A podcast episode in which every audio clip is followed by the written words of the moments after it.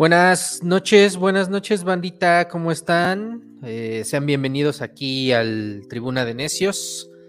Los saluda el Búfalo Tatanka, aquí como cada martes y cada jueves, analizando la noticia, analizando pues, lo que está pasando en México, en el mundo, en el deporte, en el chisme, en todo lo que concierna a la política mexicana y los acontecimientos de la vida nacional en este Tribuna de Necios, ya saben. Eh, su programa de cabecera en el que pues cada martes y jueves analizamos estos temas.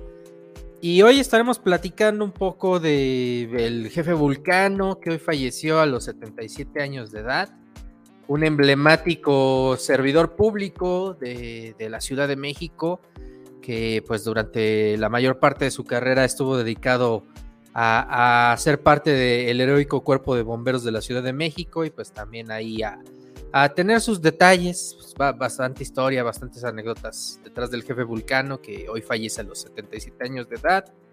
También estaremos platicando pues de, lo que está pasando en la política.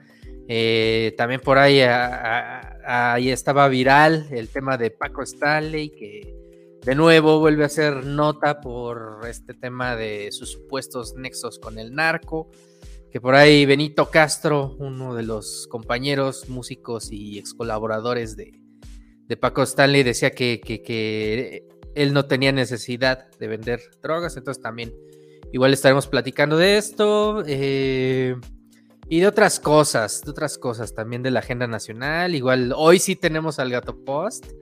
Hoy que, que no está el Beni, llega el Gato Post y Seguimos esperando a que nos diga el Gato Post qué onda con Gers Manero y las pifias que le han estado pasando en las últimas semanas. El jueves pasado nos quedamos pendiente de analizar este, este acusación que hacia Julio Scherer y que pues se la tumba el juez y pues ahí otro caso más que se le suma a Gers Manero que pues ya, ya vamos más de tres años en en esta administración del PG, la cuarta transformación, y pues por todos lados hay resultados, menos en la fiscalía. Pero bueno, aquí le mando saludos a Nacrochet, Handmade, buenas noches, que ya está escuchándonos y viéndonos por el YouTube. A Monse Monkiki, que está por el Facebook. Buenas noches, Monse Monkiki, y a toda la bandita que se ha estado conectando cada martes y cada jueves. Ya cada vez somos más tribuñeros los que estamos ahí participando, los que están escuchando este programa. Y aunque no nos escuchen en vivo, no nos vean en, vivo, ya, ya vi los analíticos y, varios ya están llegando a, plataformas como YouTube, como Twitter, Facebook, ahí nos están viendo y pues también ya les estamos dando algunos eh, cortes del programa de lo más destacado para que también lo compartan. Por si les da hueva compartir todo el programa, pues estamos haciendo highlights. También estamos en Twitch, ahí explorando el Twitch para empezar a llegar a la generación joven, a ver qué, a, ver a quién nos, nos, nos, podemos este, agarrar de allá del Twitch informándolos de política, porque justo somos de los primeros programas de los pioneros en Twitch en llevar este tipo de temáticas aquí en México. Entonces ahí para que nada más lo chequen. ¿Qué onda, mi buen gato post? ¿Cómo andas? Saludos, saludos a toda la banda. Eh, con muchas noticias hoy. Tú decías tres años y Hertz Manero sigue ahí. Y el PG hoy salió a ratificarlo. Entonces esperemos va a seguir estando allí. También una noticia lamentable hoy en Texas. Un tiroteo en una primaria deja al menos 21 muertos, entre ellos 18 niños. La mayoría por lo que es por donde está el colegio, la mayoría de origen mexicano. El tiroteo quien lo perpetró fue un, al parecer, o ya casi lo leí que ya es oficial, eh, un alumno de la misma escuela. Entonces, bueno, eh, aunque esto es de cada semana en Estados Unidos, no deja de sorprendernos. Este Un joven de 18 años mató a 14 niños en Texas. Al menos 18 murió. Y 21 con tanto profesores o adultos.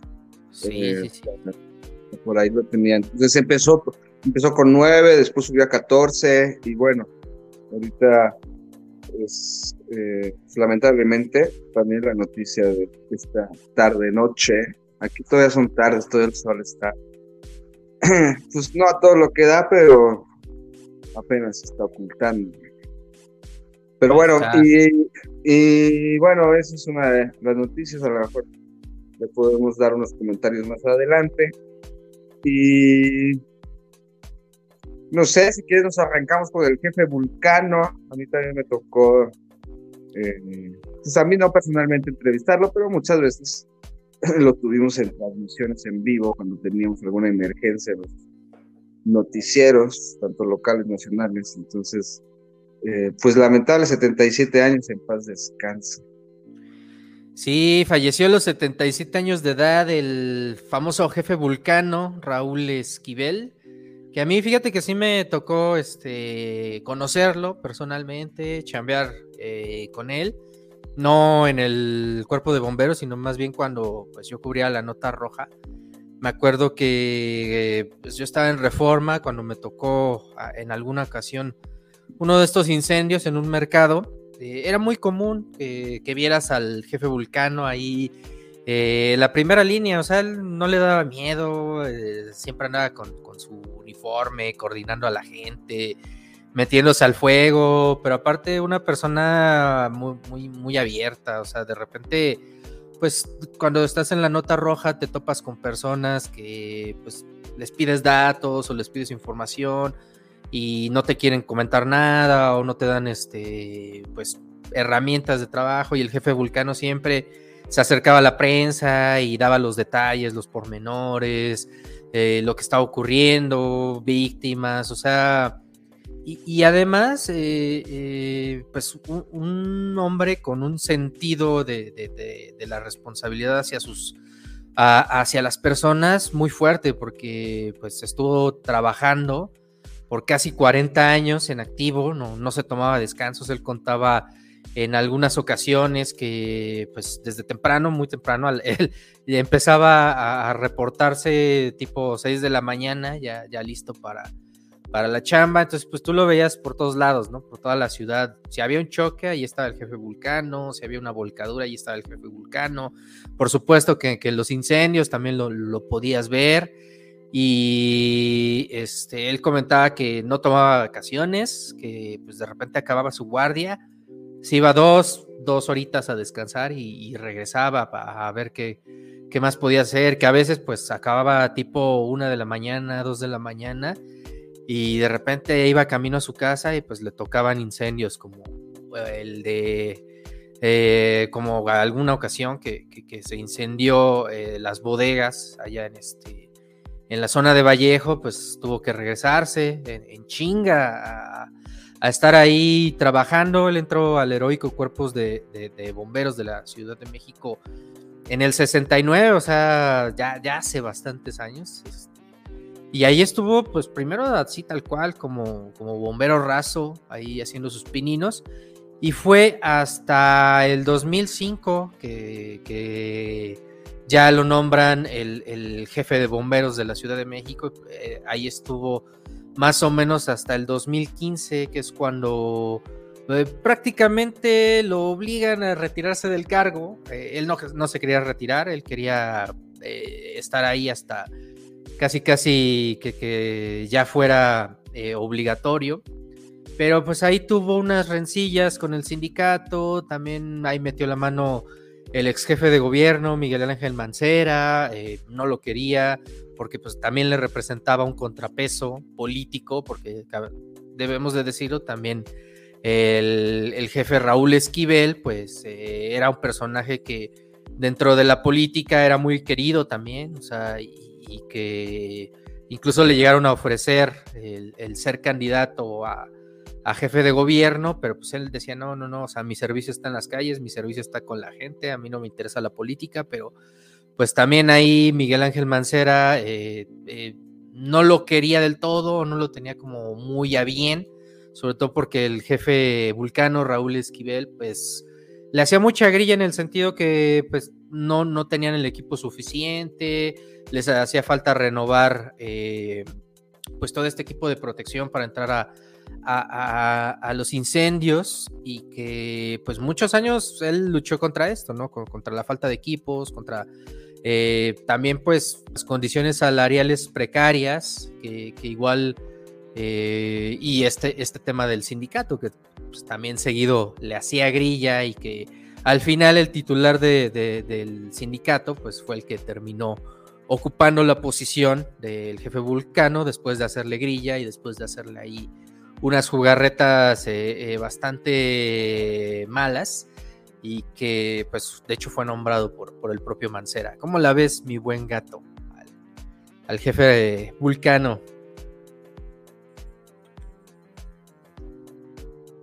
Ya se durmió el este el gato post, entonces yo les seguiré platicando aquí jefe no, estoy, estoy, es que estoy con peleas en mi teléfono. Este.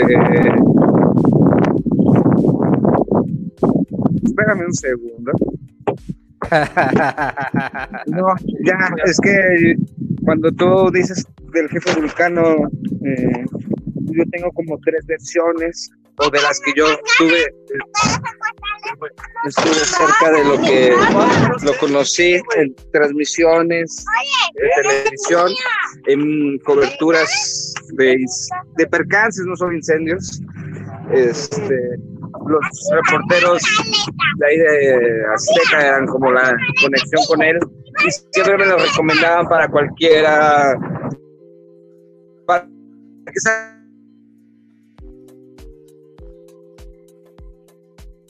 Como que perdimos al gato post, venía este en la combi cobrando el, Pues sí, lo recordamos con cariño. Y, la, y otra de las versiones es que estaba muy metido en estas peleas sindicales. Y ya cuando uno habla de sindicatos y eso, pues ya no sabe este, hacia dónde hacerse.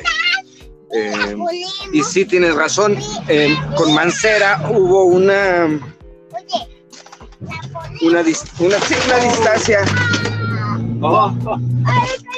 una distancia mediática porque al final el jefe vulcano era eh, pues alguien que la gente confiaba en él y llegó a tener cierta presencia si no yo digo que sí política, a lo mejor no porque él quisiera, pero obviamente por eso en su momento tuvo su distancia con Mancera, porque Mancera pues era netamente un político que veía en otra persona que podría convertirse en un rival. Entonces, bueno, esas tres versiones a lo mejor de forma rápida ahorita las puedo yo contar sobre eh, el jefe Vulcano, que bueno, su hija fue la que hoy confirmó eh, el fallecimiento de él. Sí, fue la que, de hecho, este no tenía mucho, hace como tres días, el, el fin de semana, pues ella misma había comunicado a través de esta peculiar cuenta del jefe Vulcano que pues ya se encontraba en casa, que iba a estar eh, pues atendido con, su familia, pero pues de repente, y que, de hecho se encontraba bien, o sea, aquí les vamos a poner rápidamente los tweets.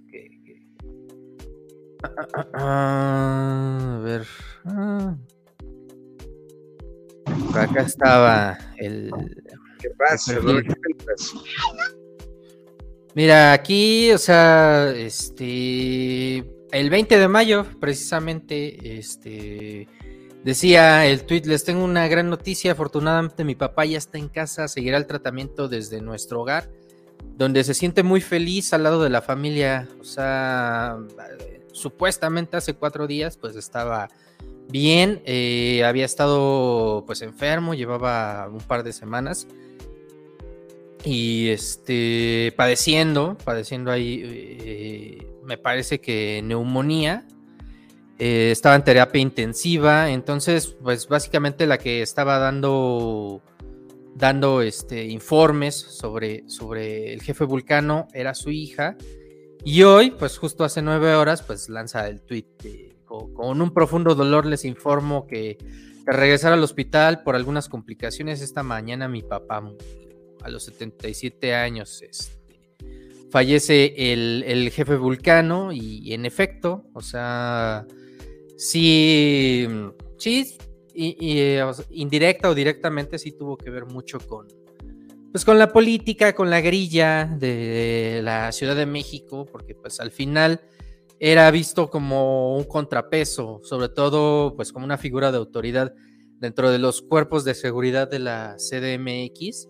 Y pues también uno de los que le hizo mucha grilla en su momento fue Ismael Figueroa, que era el ex líder del sindicato del cuerpo de bomberos. Él alegaba que existía mucha corrupción por parte de jefe Vulcano, que pues que no les estaban entregando los equipos, que al sindicato no se le estaba dando eh, pues, pues los insumos adecuados. Y al final, o sea, resultó muy chistoso porque, como les decía, o sea, Ismael Figueroa fue el que terminó siendo nombrado por el propio Mancera como el nuevo jefe de, bomberos de la, de la Ciudad de México. Ya ahora ya es otro, pero pues tampoco duró mucho en el cargo. O sea, al final tumbaron a, una figura emblemática e interesante para la Ciudad de México, que incluso estuvo en 1984 en San Juanico. Él cuenta que pues era un escenario apocalíptico, o sea, que, que nunca en su vida había visto algo tan terrorífico, o sea, llegar y ver, o sea, los cuerpos completamente calcinados y retorcidos en, las calles o en las casas y gente adulta, menores de edad, que para él sí fue como uno de estos eventos que, marcó su vida y que pues lo, lo, motivó incluso a, a, generar mejores controles de prevención de incendios, no solamente a nivel local, sino también a nivel México. O sea, e, él, sí formaba parte de este grupo que, que desarrollaba los planes de trabajo y planes de, estrategia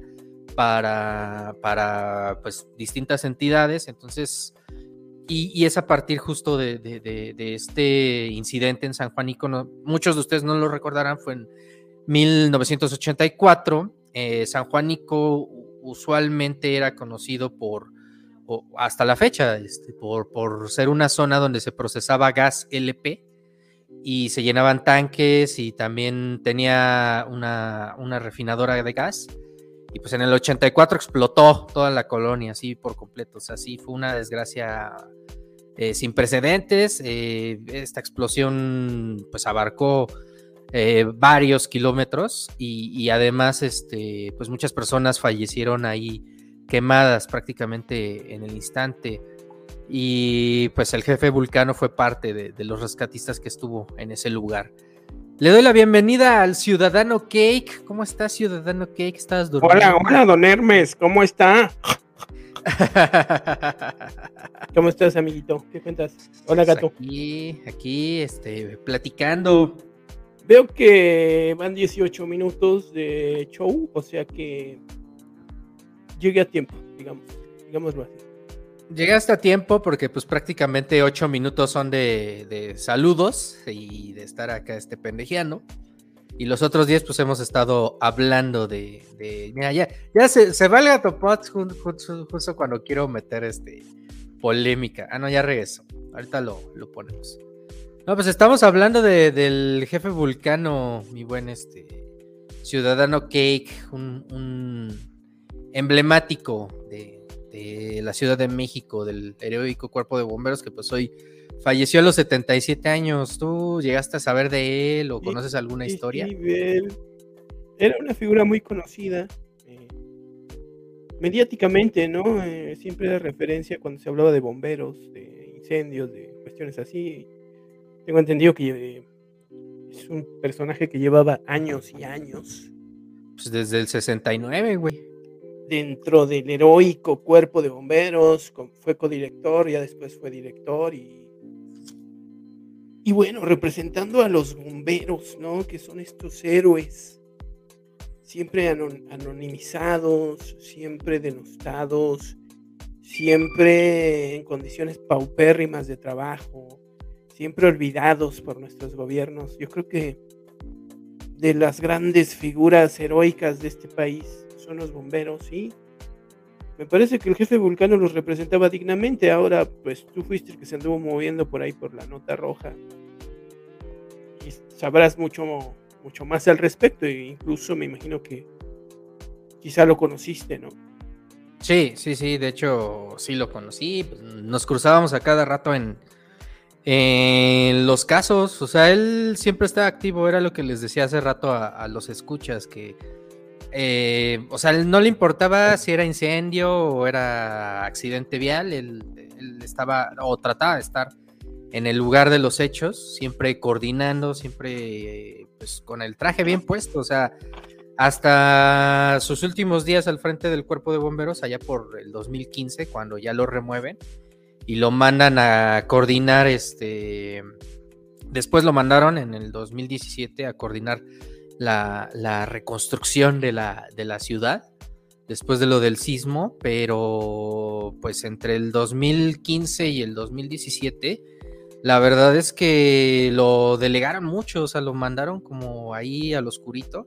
Era lo que les contaba que, que pues Miguel Ángel Mancera fue el responsable prácticamente de echarlo del heroico cuerpo de bomberos, que por cierto, pues no se le rindió el homenaje adecuado, sino que pues, casi casi lo terminan echando por la puerta trasera y después como pues a modo de, premio de consolación pues lo ponen al frente de, la reconstrucción de, la Ciudad de México, que al final, o sea, pues ya también muchos de, de los que lo conocieron, en especial un amigo que tengo que trabajó directamente con él, o sea, que era su asistente, me decía que pues no se recuperó del todo de haber salido de los bomberos, o sea, que él sí quería, pues por lo menos hasta ya una edad en la cual ya, ya no pudiera, o sea, si por él hubiera sido, hubiera estado trabajando hasta hace un mes, ¿no? Antes, antes de, de, caer enfermo, pero pues no, no, lo, no lo dejaron y, sí quedó como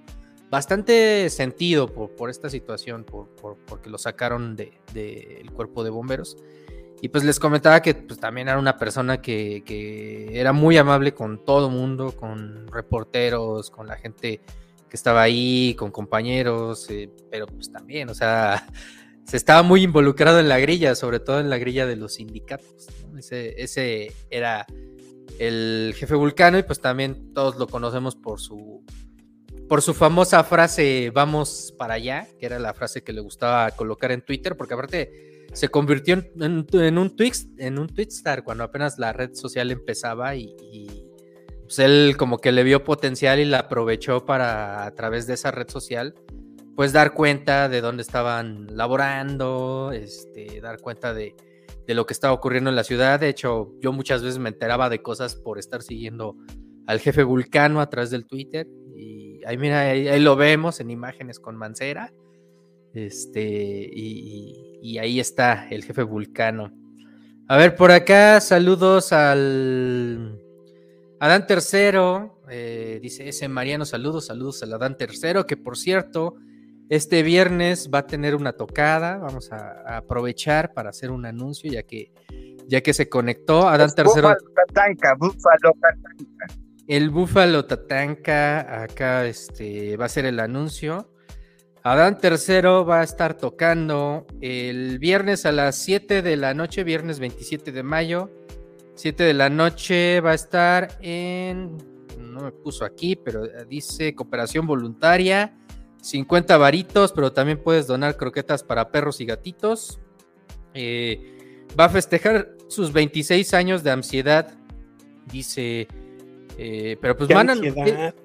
Picha Dan, mándanos la dirección porque nada más me dijiste que este que le cayera, pero no, no dice dónde. Esto no es un chill. Ah, en el Meraki, aquí dice el Meraki. No sé dónde chingos está el Meraki. A ver, vamos a El Adán tercero va a estar en el Meraki el próximo viernes. Entonces escúchenlo. Tiene una bandita bastante chida. Se llama Caballete. Tocan indie. Y, Te lo pico y anda y vete. Exactamente. Entonces vayan a ver al, buen Adán tercero. Por acá dice Monse Monkiki, lamentable con lo del tiroteo tanto en Estados Unidos como aquí. Es cierto, también aquí tuvimos un, un, este, un incidente en Celaya con pues, bastantes fallecidos. Y, pero eso ya tenía que ver con el narco y en Estados Unidos pues fue con, con, con este tema de la venta de armas a menores de edad. Luego hay situaciones que ya no importa el gobierno o el partido mientras haya gente con esa mentalidad. También dice Monse Monkiki, el jefe vulcano fue un verdadero héroe que ayudó siempre sin mirar a quién. Pues ahí están los saludos a Monse Monkiki. Nacrochet, ¿algo que quieran agregar a este tema o ya pasamos al siguiente, mi buen cake?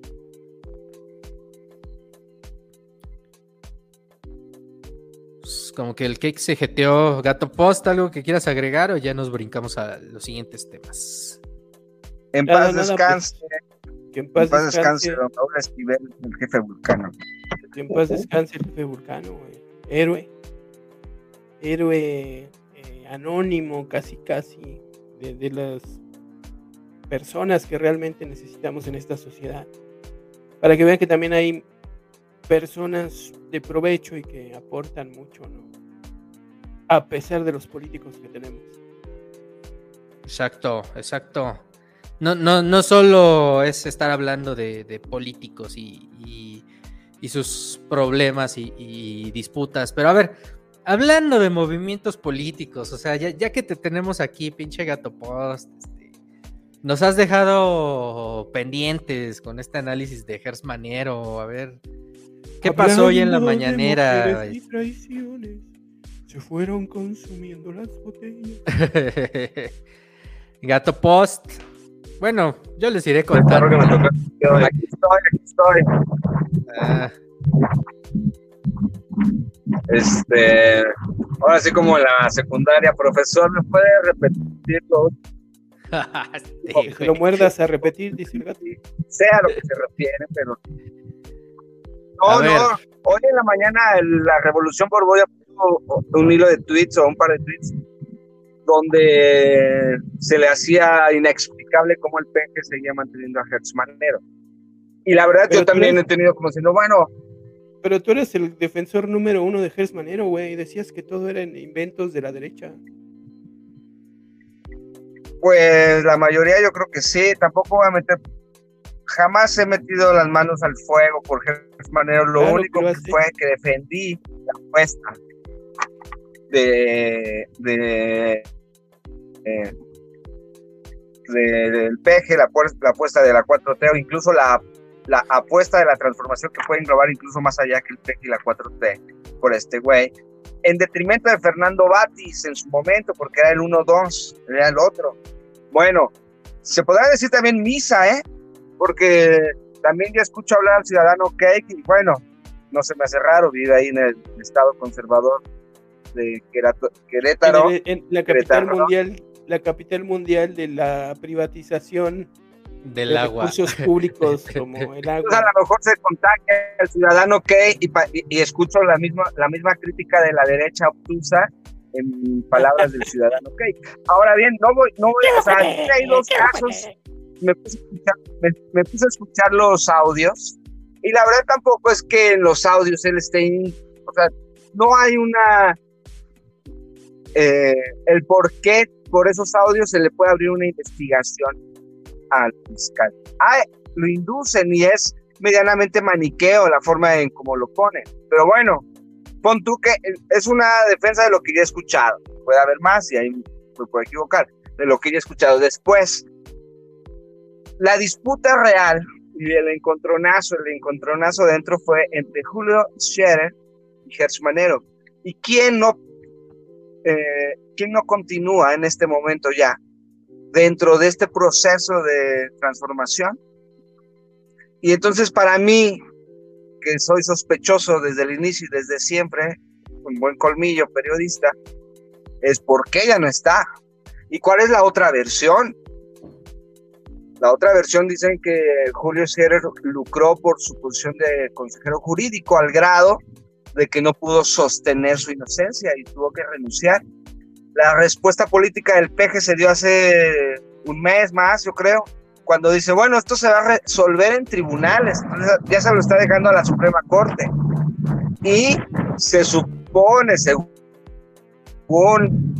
algunos derechosos, incluyendo al Beni, incluyendo en este caso al ciudadano Kate, Julio Scherer Ándale, pues, eh, tiene mucho, o, mucha experiencia en corte. Es un, es un duelo de poder a poder, pero yo, mi, mi pregunta es, quién va perdiendo, quién va ganando, quién se mantiene en su puesto y quién no. Ambos puestos de suma, o sea, me atrevo a decir que después del peje hay cuatro puestos, tres, y de ellos dos eran estos dos, Gerson Manero y Julio Scherer. Entonces, por allí, sobre los otros casos que vienen, que viene atrasado y todo, yo, yo continúo en la misma. Puede ser que no se resuelva en este sexenio. ¿Qué es eso que se está viendo? Eh, Gerson Manero tiene un eh, lapso de nueve Ah. años en su gestión. Pero bueno, eso es lo que yo me mantengo. No sé, por, no sé si, digo, a mí no me, me gusta que me, que me recuerden lo que digo, porque después digo, no, claro, lo sostengo, lo sostengo. O sea, el Ah, gato yeah. sigue defendiendo a Gers Manero y lo criticamos. Ya por eso somos No derechosos, ¿no? Como no Carmen Aristegui si es De la empresaria, apuesta de, de la ya es 4T en este con ¿no? él, puede que sí, te- y no de cuatro, el peje, ya en, este- en específico, se, se va a morir con él. Y eso no quiere decir que sea inocente de X, Y, delito, pero se va a No, morir eso con quiere decir que el peje para- es un necio. Eso, eso quiere decir que, que Andrés Manuel es un necio en, en mantener a este güey ahí en esa posición. Eso es lo único que quiere decir, porque obviamente eh, Andrés Manuel no, no va a decir, pues sí, la cagué al poner a este pinche corrupto ahí en la FGR, o al, o al ve- haber permitido que llegara. Obviamente. A ver, a ver, este gato post. ¿Pero qué? ¿Por, por No, qué no, salió, yo le por qué salió le Manero? ¿Cuál, fue la nota hoy o qué? al ciudadano que hay, yo le puedo contestar que muchos se han ido por lo mismo. Y más bien, ¿quién no ha, quién ha pasado esa prueba de fuego? Ya no están los primeros dos secretarios de Hacienda, ya no está Romo, que en su momento fue el, la pieza clave para hacer la conexión entre el- los empresarios y el Estado, en este caso el PEJE, sin decir que el PEJE es el Estado, no me vayan a confundir. ¿verdad? Pero bueno, es parte de, claro. Y, y muchos otros. ¿Qué me dicen de Sánchez Cordero? Que incluso, bueno, ahí es, y aparte creo yo, sigue siendo, siendo algo importante. lo de Sánchez Cordero fue un movimiento más político que otra cuestión. Puso a un ¿Qué me negociador dice? más hábil que es, que es este Augusto, Adán Adán Augusto. No, pero varios. San- eh, eh, Santiago Nieto. Porque Oh. Santiago, Santiago Nieto se empezó ya- a juntar con grupos eh, contrarios al peje y eso es lo peor que le puedes hacer al peje. Tú puedes cagarla todo el tiempo del mundo como Gers Manero, pero si estás con el peje no te va a pasar nada. Pero si la cagas para Andrés Manuel como lo hizo Santiago Nieto, casándose con, con una tipa de la oposición y juntándose con los de la oposición, pues eso sí es algo que, que Andrés Manuel no, no les va a perdonar. No, Yo creo que esa es, No, esa no es me la diferencia entre que la- mantenga. esa es no la única diferencia. la lista. La lista es larga. Este, Jiménez Espriu, otro que salió, que tú dices, ¿por qué ellos ya no? Y otros, la lista es más larga. La primera secretaria eh, de Semarnat que hizo retrasar un vuelo en Aeroméxico, que fue lo más chusco, por decirlo menos. Y la lista sigue, la lista puede seguir. Germán Martínez en el IMSS, porque bueno, ya- Germán Martínez, por Dios. se han quebrado en esta... Germán Martínez, yo no sé ni cómo lo, lo, lo, lo jalaron. Se tardaron en votar a Y- Germán Martínez. en ese momento que Gertz Manero no. Y a lo mejor también es la apuesta del peje y el peje acaba de decir, bueno, también este cabrón tiene cola que le pisen, pero necesito morirme con alguien. O a lo mejor no, a lo mejor dice, Tiene, tiene este a Gers Manero porque Gers Manero este está de su lado. Mantiene a Gers Manero simple y sencillamente porque le le ha de hablar bonito a- al oído, está de su lado. O no sé qué tanto poder tiene Gers Manero para que lo, lo esté pensando López Obrador, porque hay que decirlo, Gers Manero es alguien súper poderoso que ha estado en los aparatos de justicia, no solo de este sexenio, de sexenios anteriores, ¿no? de, de otros partidos también. Y quién sabe por qué demonios eh, Andrés Manuel no lo ha quitado. Algo, ah, razones de peso deben de haber. Pero no por, Por su ahí- buen desempeño, que es pésimo y que deja mucho que desear. Por ahí, Decías algo, este, ha- hace como dos meses, cuando empezó este tema de- del juicio a Julio Scherer y que lo iban a empezar a, perseguir judicialmente, en los periodistas, Álvaro Delgado comentaba que, o sea, se tenía también registro de que el propio Gers Manero ya había, ya había pues dejado dicho que, en caso de salir de la FGR o en caso de, ser presionado, que se iban a establecer carpetas de investigación sobre eh, el hijo de Andrés Manuel López Obrador y sobre el propio López Obrador. Claro, tiene, tiene unas bajo la manga. Que al final ellos decían que tenía unas bajo la manga y que aparte se les hacía muy extraño, sumamente extraño que pues no, o sea, no hubiera una persecución más dura o más efectiva hacia personajes como, como este Ricardo Anaya, ¿no? O que de repente eh, ellos decían, es que notamos cierta tendencia de Manero o cierto estar muy relacionado con la derecha como para tener ahí unas bajo la manga por si en una de esas el peje se pone loco y, quiere como... Más bien aquí yo creo que va más por ese tema, por el tema de que pues, los dos son viejos zorros de mar de la política mexicana y pues, o sea, hay que decirlo con todas sus letras, si hay alguien dentro de la política mexicana que quizá le pueda competir al nivel de ajedrez que de repente maneja Andrés Manuel López Obrador, eh, pues yo creo que sí es Gertz Manero, o sea... Y, López Obrador no se lo va a echar encima, porque como... Pero repito, a ver, una pregunta. repito, es alguien súper poderoso, Gertz Manero es un güey súper poderoso, pero además es súper no, es súper político, entonces... obviamente Andrés Manuel, por eso, espérame cabrón, déjame hablar, ya, ya te dejé yo hablar hace rato. Este, este Andrés Manuel, este no se lo va a echar encima o tiene algo, tiene algo debajo del, tiene un as debajo de la manga o varios, este güey, con, con lo que puede chantajear y darse el lujo de, de controlar o al menos no, no permitir que, que, lo bajen de ahí de la FGR a este tipo que está demostrado que es una persona eh, corrupta y que se vale del, del enorme poder que tiene, no precisamente para impartir justicia, sino todo lo contrario.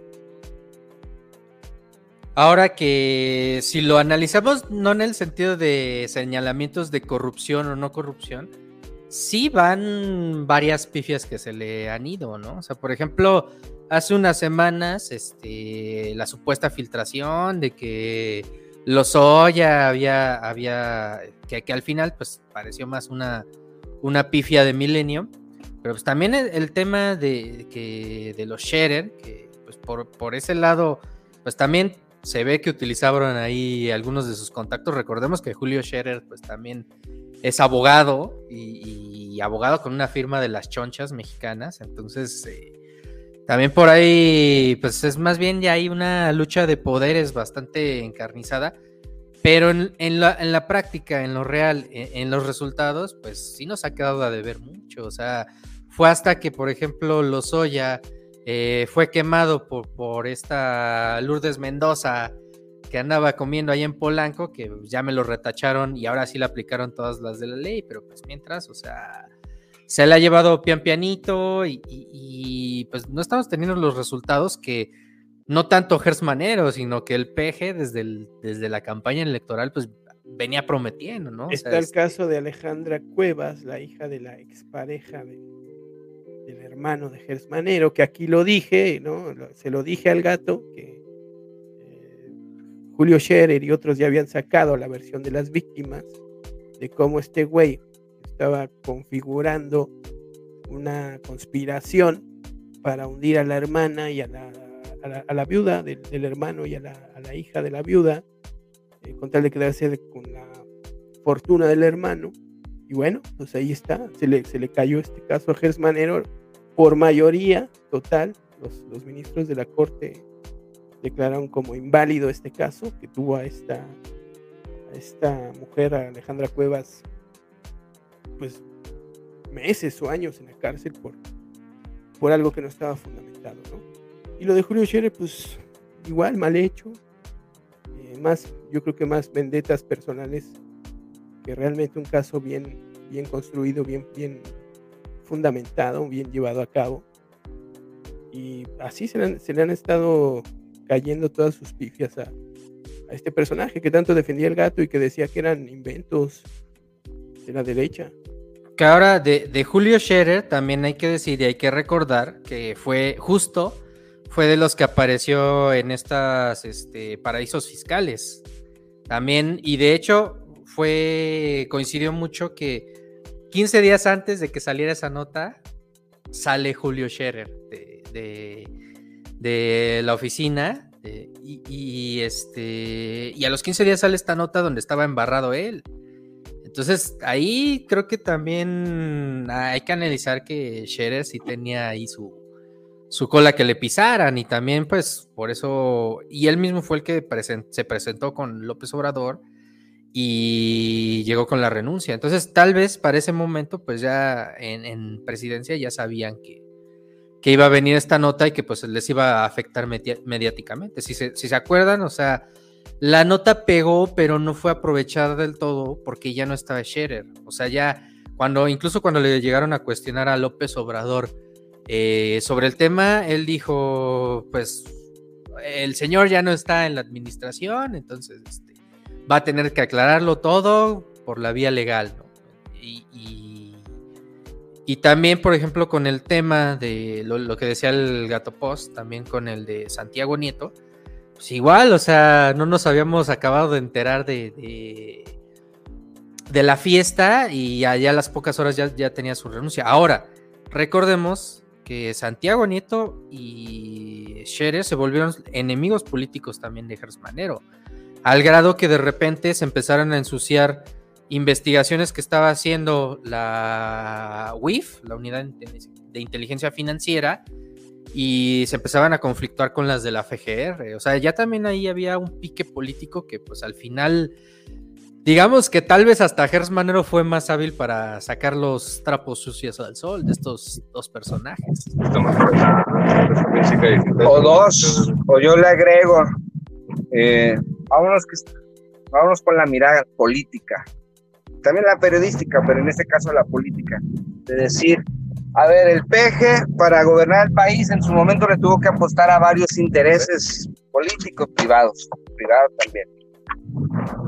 Y este y en esos intereses le apostó a un Santiago Nieto que en su momento fue parte de la fiscalía de Elías Beltrán, el ex procurador. que tuvo que salir huyendo casi casi. Eh, y en su momento le quitó la eh, la FEPADE, e incluso escribe un libro Santiago Nieto.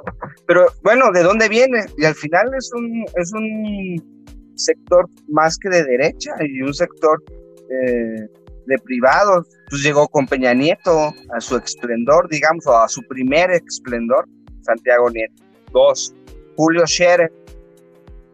No, pues por su papá, su referencia, pero realmente su referencia política nos tendríamos que ir que su tío abuelo fue presidente de México, que ya desde los años 70 pues venían, él nació en una cuna de oro y con las mayores relaciones políticas en este país, las más altas. Entonces, bueno, es otro coto político, otro coto de poder que el peque dijo, ah, mira, vente tú, hijo del gran periodista Julio Scherer este, García, en este caso su hijo, Julio Scherer Ibarra. Y Manero, con todo lo que ya ha descrito el ciudadano, que no solo en esta ocasión, en su momento el paso con Vicente Fox, antes en la Ciudad de México, cuando todavía era priista. O sea, claro, todo un, todo un abolengo político, su propio nombre y su apellido, porque no solo él. Bueno, entre estas piezas de ajedrez, como dice el Búfalo, el peje le sigue apostando a Hertz por encima de Santiago, por encima de Julio Scherer, por algo. Puede ser que le tengan ahí algo guardado o otra cosa. Y yo regreso todavía en su momento, el PG tuvo la oportunidad de, en lugar de poner a Gertz Manero, a poner a Fernando Batis, alguien súper más identificado con la izquierda, fundador del PRD junto con él, que, se que siempre respaldando salud, siempre respaldando a, a Y del otro lado, como en su momento, ¿quién fue el reemplazo de Santiago Nieto? pues nada más y nada menos que un super colmilludo y lo Pablo Gómez. Un político de cepa, de izquierda de siempre, que se la ha comido, que ha respaldado al peje, porque sería otro chucho. No, ha respaldado y se, y se la ha comido. Pero eso de, mira, es último de, si se la ha comido realmente no nos consta. Con, no, bueno. Su vida personal de, Pablo Gómez, que además es un histórico del 68. No, bueno, hay, hay, hay, esos dos perfiles políticos. A lo mejor tú sí ya te la has comido, gato, pero no sabemos si Pablo Gómez, como, o a lo mejor te consta también, puede ser. Pongo esos dos perfiles políticos, como diciendo en su momento, el PG no apostó ni por Pablo Gómez ni por Fernando Batis, dos compañeros, y apostó por apellidos más de, mayor abolengo y que, y algo pasó también en la Secretaría de Relaciones Exteriores, ahorita podríamos ir también en ese caso, pero que fue más una jugada de pieza de ajedrez. Bueno, no le salió y vámonos. Y ya llegó ahora sí Pablo Gómez a un, a, un aparato como la UIF, donde llega un político colmilludo, pues ya sabemos a qué llega, a enderezar las cosas. Y enderezar las cosas políticamente. Y del otro lado, lo mismo, Hertz Manero se sigue manteniendo. Entonces, bueno, eso es lo mío. Que además nos olvidamos que ya no es la fiscal, ya no es la, la PGR, la fiscalía ya no es la PGR, ya no es de que el presidente en turno boniquita. La fiscalía se hizo autónoma con, con un nuevo plazo de nueve años para que casi casi fuese dispara a los presidentes. Pero eso, bueno. no, eso no, no, no, no, no quita que AMLO se podría haber desmarcado de este güey. Y, no, y, el presidente, y el presidente puede mandar un, un recurso para por algo grave, pero no. Bueno, es el momento que sigue ahí. Pues. Ahora, hay algo bien cierto. Hay algo bien cierto. O sea, dentro, también dentro de esta cuestión política, ya en estos momentos, eh, pasar por la aprobación de, la Cámara del Congreso de la Unión, pasar la aprobación de un posible fiscal o de un nuevo fiscal, pues también por los tiempos políticos, por los tiempos electorales, ya no le alcanza al peje para hacer esa negociación o hacer este o que llegue un nuevo fiscal que, que quede al gusto de tanto de Morena como de ahora la oposición, que hemos visto también en los últimos meses que le ha complicado un poco las cosas al PG y dándole un poco la razón al PG o AMLO en, en este sentido al cabecita de algodón, pues ahorita remover a Hertz Manero políticamente o por los tiempos que ya corren, eh, es más complicado y te generaría un ambiente en el cual, si de por sí ya la, derecha está buscando chacalear cualquier cosa que encuentre, cualquier cosa negativa, el, que remueva en este momento el PG al fiscal, tendría que quedar a, fuerzas un fiscal interino. O sea, no, no, no podría ser eh, o no, no le alcanzaría a Morena y el presidente para gestionarlo frente al Congreso de la Unión. Entonces nos quedaríamos prácticamente los dos años y medio restantes si sale Hertz Manero del gobierno del PG eh, con una fiscalía acéfala o con un interino. Eso también políticamente hablando se, se, tiene que tomar en cuenta, ¿no? Creo yo que por ahí es por donde quizá es por donde está aguantándolo también pues el PG, de decir, eh, ¿lo remuevo o me aguanto? ¿O cómo, cómo la ves tú, mi buen cake? Sí, te lo decía hace rato también. Eh, estoy conectado al micrófono. Ahí sí. Sí, nada más que te escuchas un poquito lejos. Lo decíamos hace, lo decía hace rato, también eh, de cierta manera es Andrés Manuel no va a, pues, a, reconocer, pues sí la cagué, si este güey está mal, si este güey está haciendo las cosas mal, precisamente por los motivos que tú ya, ya dijiste y por no mostrar el error o las debilidades de este gobierno de la 4T en este momento al menos, en que estamos a solo unos días de que haya elecciones en seis estados del país. Entonces obviamente también el juego ahorita es no, no mostrar debilidades, por supuesto, como, como bien lo dijiste. Sí, yo, yo creo que va por ahí también un poco lo, del peje, porque sí, sí, ahorita es como estas elecciones que vienen, las de junio, es la oportunidad perfecta ya para que le pongan al menos un candado a, sobre todo al PRI, que son los que están más envalentonados con Alito Lin May eh, Moreno. Alito Palacios. Y es la oportunidad como para ya neutralizar al PRI de cara a 2024, que si ganan estas elecciones que vienen en, un par de semanas, es casi seguro que en 2024 pues vamos a estar viendo un segundo periodo de, de Morena, a menos que pase un desastre así incontrolable, ¿no? Que, pues hasta el momento no, no ha ocurrido a un nivel catastrófico como en su momento sí le pasó a Peña Nieto, ¿no? Que, ya, ya para estas fechas ya el carro venía más destartalado que nada y, y ya no podía echar para atrás la percepción negativa. Ni en las encuestas Mitofsky, imagínate. Ya ni, ni en Mitofsky lo querían a Peña Nieto para estas alturas del partido. Mientowski. y en el milenio. A ver, pues ya para cerrar, gato, una última intervención antes de pasar a otro tema. Pues bueno, no es. La verdad es que el tema da para. O sea, la, se abre para otros eh, eh, conexiones de. La madre se desconectó este cabrón. A ver, vámonos con el reporte Calakmul que está por acá. A ver, reporte Calakmul, ¿andas por ahí? Pero su rúbrica, ya no le pones rúbricas al Calac. Sí, pero. Está apreciado, mira. A ver, Calakmul. ¿Qué onda? Los tribuneros, ¿cómo andan? Bien, bien, Calakmul, ¿tú qué? Acá, acá llegando de del jale, del jale. Calaco, ah, qué, bueno que estás aquí. Eh, esperábamos porque necesitamos que nos expliques qué pasó con tu América, Calaco. Ese tema no, sé. No, necesitamos que nos des una explicación, ¿eh? A todos, no la debes. ¿Qué pasó? A ver, Calaco. Tienes el micrófono para ti, para contarnos qué pasó con el América. Pues, al principio la alineación no estuvo bien, como que siento que hubo cierto conflicto, no sé si le llegaron al precio, al técnico, al Tano, a ver, siento que por ahí estuvo, desde ahí empezamos mal. La alineación estuvo muy mal, tenía que entrar aquí en lugar de Richard Sánchez, tenía que muy raro el movimiento de los jugadores.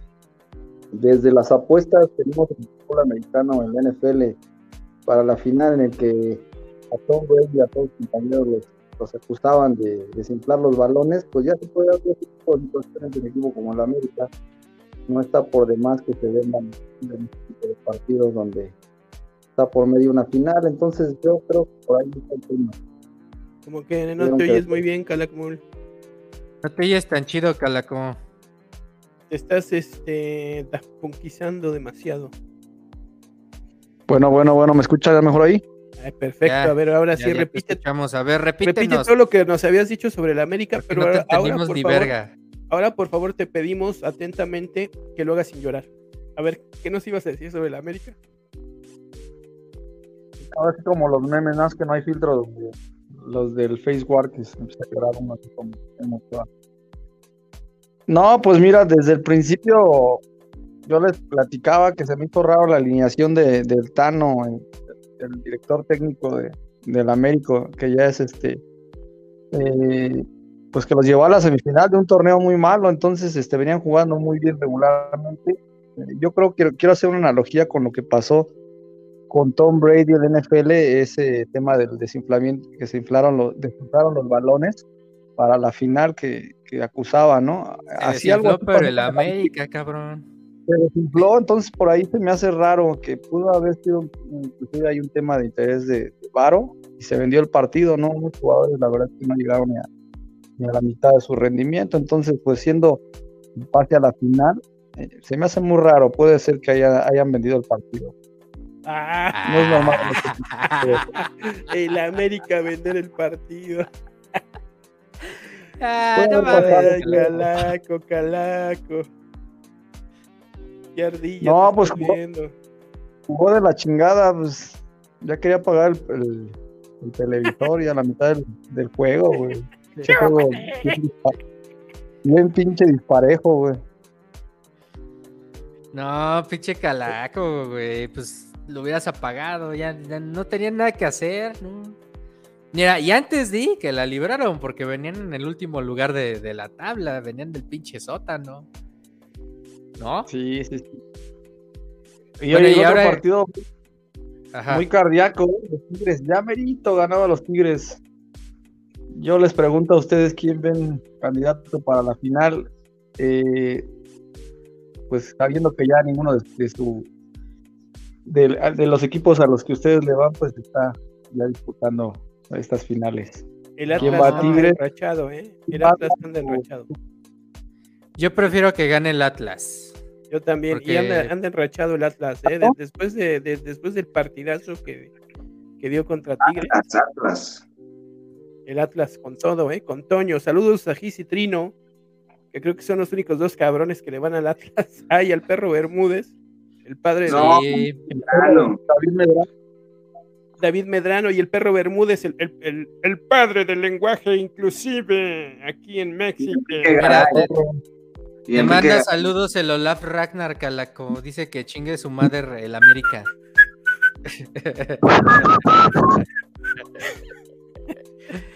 Dice Monse Monquiqui, el América. El América como tres pastes. Se, comió tres pastes y se digestaron. ya ves, este, ya viste, o sea, Monse Monquiqui, pues es objetiva, como que vio algo también anormal en ese partido. Algo puede haber un tema ahí fuera de, lo deportivo. Pues es, lo que decían que desde la anterior temporada que el nuevo dueño del Atlas le había estado metiendo como mucho varo al equipo y que también se hablaba o se especuló de supuesta corrupción del arbitraje, que por eso también hubo ahí un tema en el cual en muchos partidos del, del anterior torneo se vio beneficiado el Atlas, o sea, se especuló mucho sobre, sobre ese tema y que pues prácticamente los dueños del equipo le estaban metiendo varo no solamente a los jugadores, sino también a, al bar y al arbitraje para, para, que el Atlas llegara a ser campeón. Digo, el Calaca ahorita dijo que en una de esas este, intervino el dinero y tal vez, tal vez no está muy lejos de, de la realidad lo que dice el Calaco, porque esto sí fue un, secreto a voces que se estuvo comentando mucho, pues esa inversión tan fuerte que, se le hizo al Atlas para, para que fuera campeón después de 50 años. Pero a ver, el de los enjuagues este, del fútbol es el gato post. El, gato que está ahí en la liga. En la liga inflaron al Morelia, al Monacas, güey. Lo vendieron y ya armaron un buen Atlas, güey. No, gato, no, no me salgas con la con el bodrio de que el América se dejó perder por dinero. Por Dios, estás hablando del equipo más inflado y con más presupuesto de este país, que pertenece a Televisa. Pues yo nunca he dicho eso, ni respaldo eso, ni nunca lo El calaco, el calaco. Ah, pinche calaco. Que no. El calaco. Oye, pero a ver, Gato Post, ¿a qué crees que se debe este fenómeno del Atlas? Que que pues también ahí le están metiendo varo de, para, que llegue a las finales. No, no, no. O sea, por ejemplo, yo, ah, mira, nadie puede meter las manos al fuego por nadie, pero la liguilla pasada yo siempre dije que le ayudaron en el partido de semifinales cuando elimina a nuestros Pumas, a los Pumas de la Club Universidad.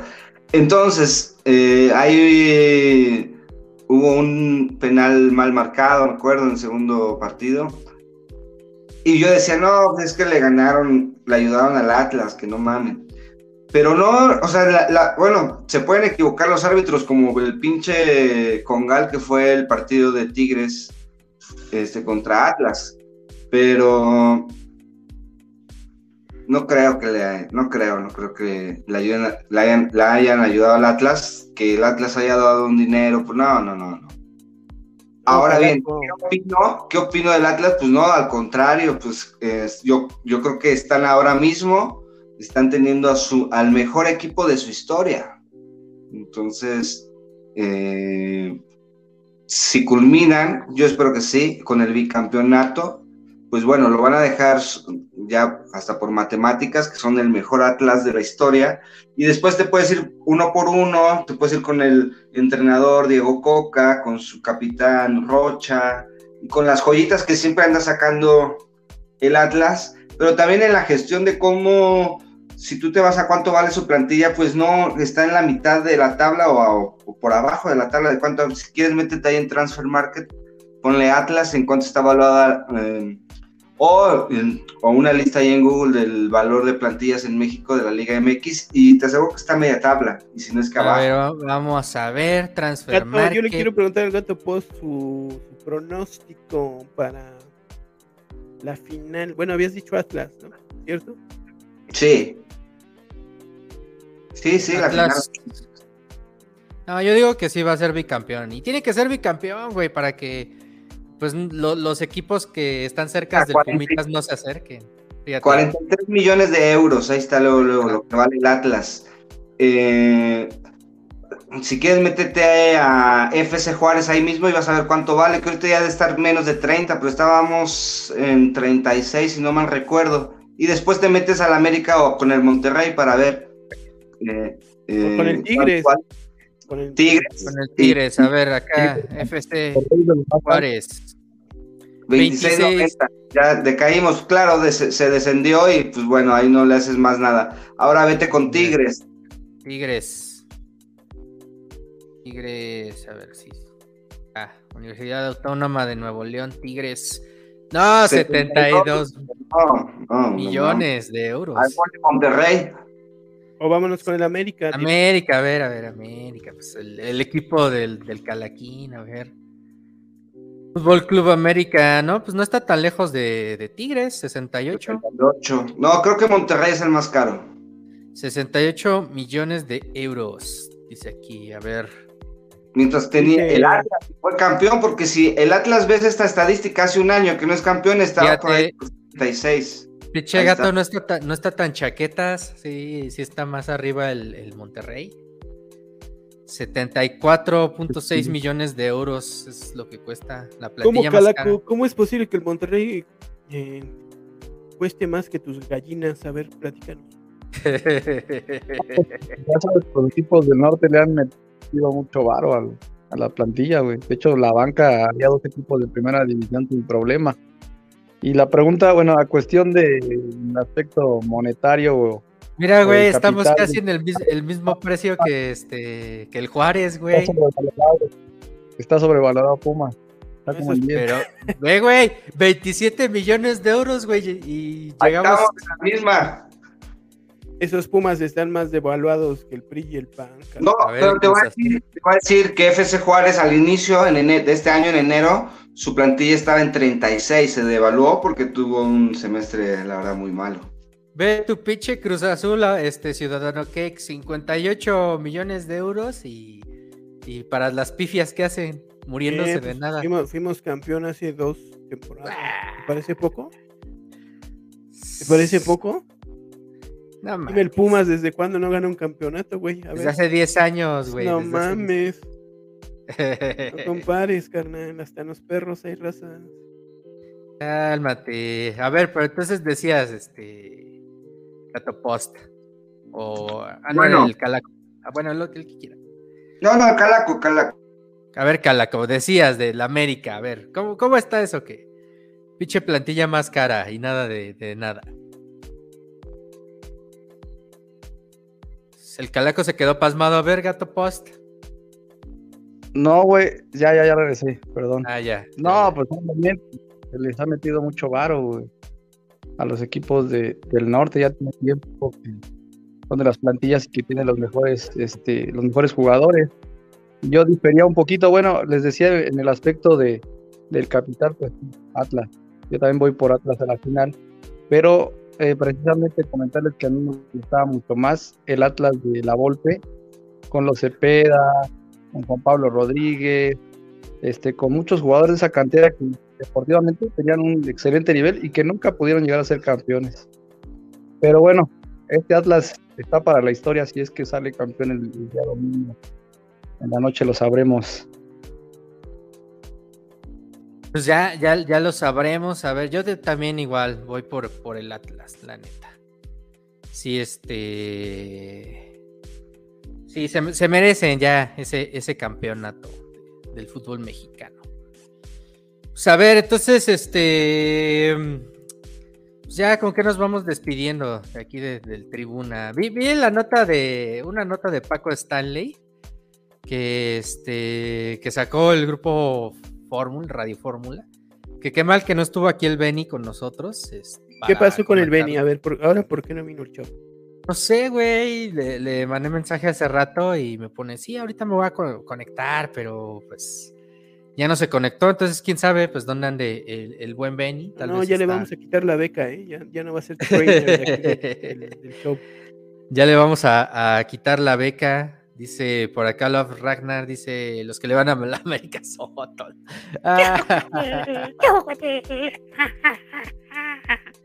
Ese Love Ragnar.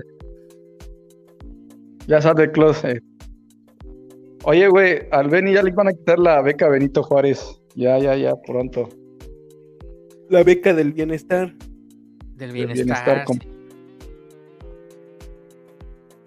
Ya pronto, pronto. No, pues quién sabe, pinche Benny. Este, le mandamos saludos a donde ande.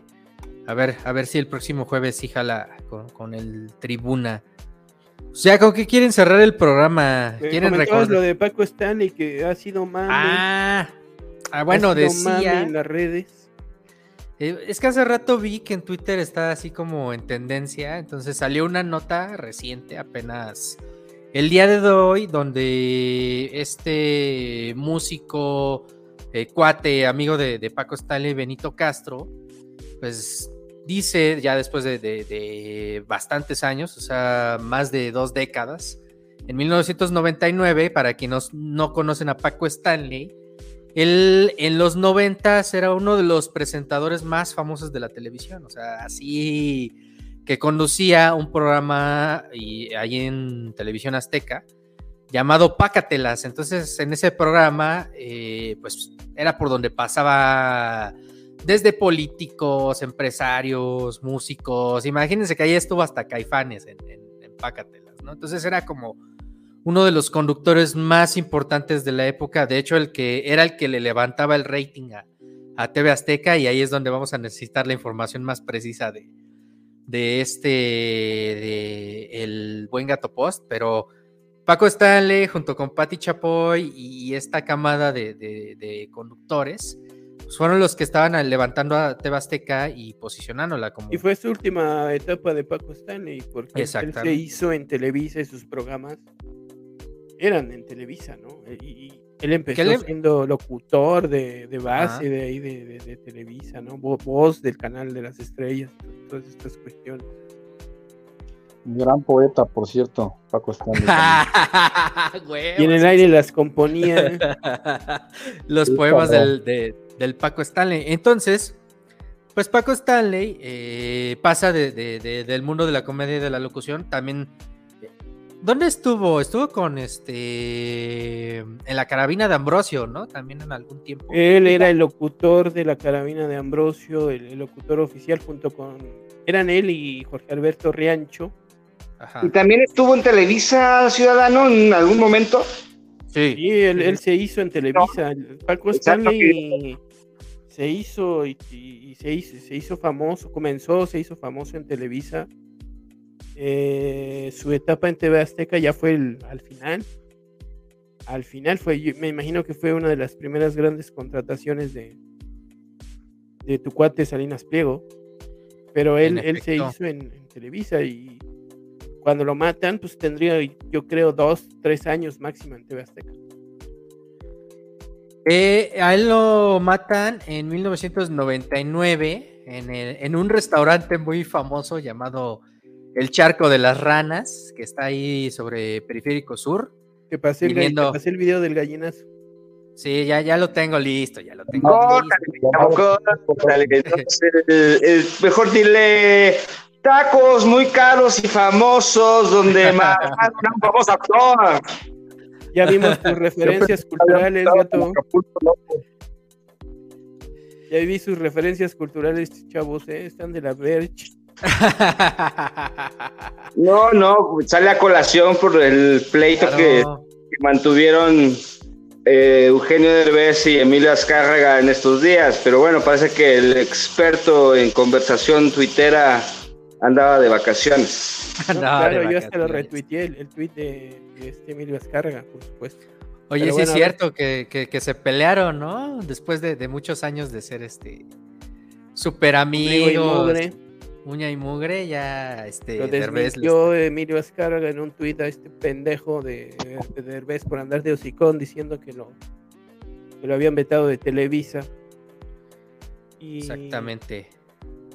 Azcárraga Jean lo, lo balconeó diciendo que pues, no, no, era, no era así el pedo. El, pedo es que él se salió de Televisa Eugenio y estaba emputado porque quería los, los las ganancias la totalidad de las ganancias y de los derechos de, su programa La Familia Peluche, que ya vi que el, gato es fan, ¿no? Ya hasta las frases de, Derbez. Güey, todos en algún momento de los años 90 este, vimos a Derbez, En un, momento, en un momento, y, o sea, yo llegué a ver dos, tres programas y dije, a la verga, ya no aguanto este pendejo, en realidad. Pero a ver, les decía que, que el Paco Stanley es relevante. Digo, por ejemplo, de lo que decían de Derbez, seguramente, ahora que si no le va tan chido en Hollywood, este, ahora que lo regresa a México, va a terminar este chambeando allá en Azteca, o al menos ya, ya acá en Televisa ya. Provecho, Calaco. No, lo volveremos a ver. Provechín, Calaco. eso ya se señaló ahí en Azteca. Ya él mismo, él mismo lo dijo, Derbez, que Azteca enseguida le ofreció así invitarlo a comer en las instalaciones de Azteca. Pues Pero estábamos con Paco Stani. Pues es que estamos en el chismecito de Tribunero, acá platicando de Pero cosas ¿cuál es el chisme? ¿Cuál es lo nuevo, el chisme de Benito Castro? Espérate, güey, espérate, vamos, vamos para allá, güey, hay que contextualizar a la banda, recuerda, recuerda que hay bandita que nos escucha o nos ve de, de Spotify, que nos ve de Twitch, entonces también hay que contarles todo el contexto. ¿Por qué estamos hablando de Paco Stanley? Pues porque a él lo asesinan en este lugar llamado el Charco de las Ranas y que esto fue en 7 de junio de 1999. Pero toda la polémica sale porque Paco Stanley y Mario Besares se van a, se van a comer a este restaurante.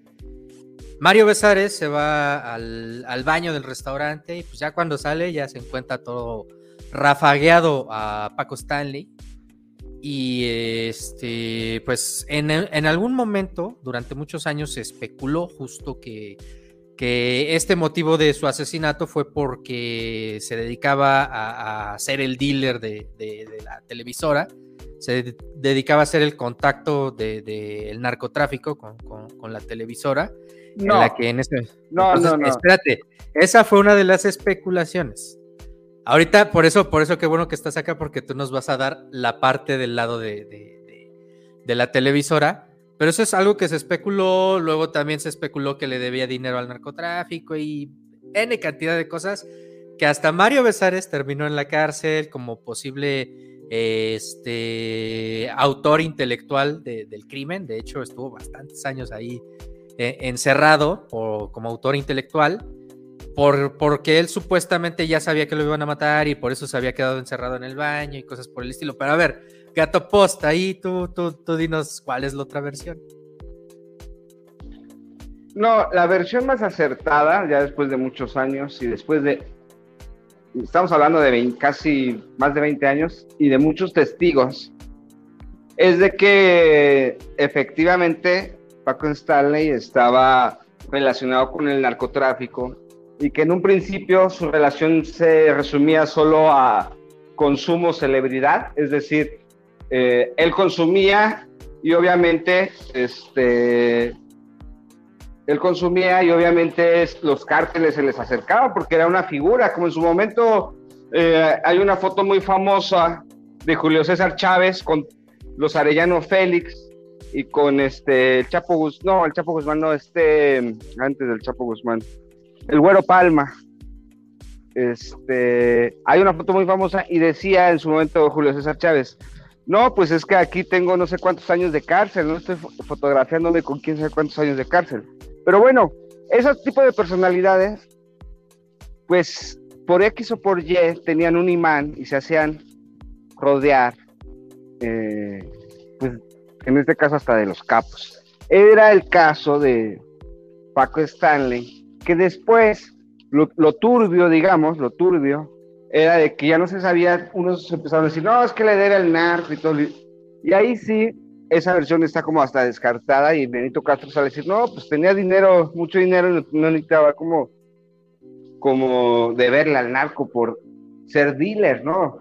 Pero lo que sí es de que a lo mejor él estaba, como en muchas ocasiones, en su momento con el equipo de narcotráfico equivocado y que por alguna razón, alguna razón, lo ejecutó.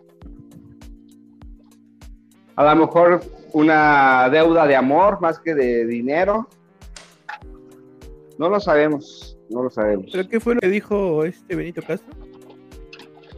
Pues eso que está comentando el Gato Post, hace una entrevista con Radio Fórmula y refrenda esta, esta versión, o sea, él refrenda que en efecto, o sea, no había motivos o razones por las cuales Paco Stanley eh, tuviera, pues, que ser el dealer o, el que o el que estaba eh, funcionando como la conexión entre los cárteles de las drogas y las televisoras.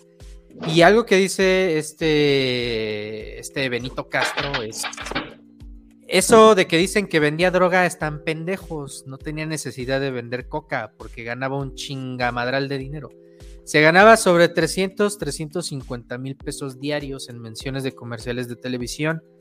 Esto fue en una entrevista con el escorpión dorado. O sea, ya ven que ahora ya este, los, los influencers son los que terminan sacando mejores notas y datos que los, este, los mismos no, no te creas, ahí tienes a Jordi Rosado, también, este gran periodista y escritor mexicano.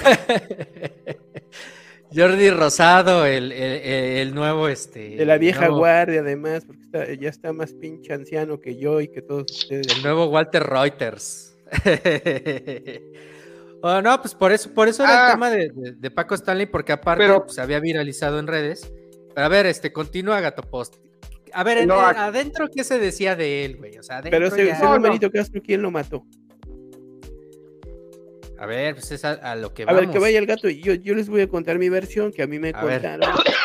Ay, güey, perdón. Eh, locutores de la vieja guardia que conocieron a, Paco Stanley. Fíjate, yo soy bisoño. Tú eres Pati Chapoy, el calaco. No, no, el, ciudadano. Es otro güey. El ciudadano que es el Pedrito Sola. No, ni madre, yo zafo. Pedrito Sola. El gato es bisoño y el calaco es el otro güey, ¿cómo se llama? Ay, no sé, güey. El este, este. Bueno, a ver que vaya el gato, porque ahorita yo les voy a contar. Va, a ver, gato. No, bueno. No, la versión siempre fue. Ay, güey, me estoy ahogando. Ay, güey. Tengo que echar un trago gordo de cerveza, esperen. No, bueno, el gato ya se está fumando de la rasposa. Ahí te va mi versión. Yo conocí a, locutores de la vieja guardia que trabajaron en Radio Fórmula. Cierra el micrófono para que no, no escuchemos lastimeramente cómo se está moviendo el gato. Por, por humanidad, ciérrale ese micrófono para que no escuchemos. Cómo es que está tirando los pelos, güey. Está tirando los pelos de gato, por eso. Mira, a mí un locutor de la vieja guardia, les voy a decir que no van a, no van a saber ni, ni quién porque están bien pendejos, pero era don Jorge Zúñiga.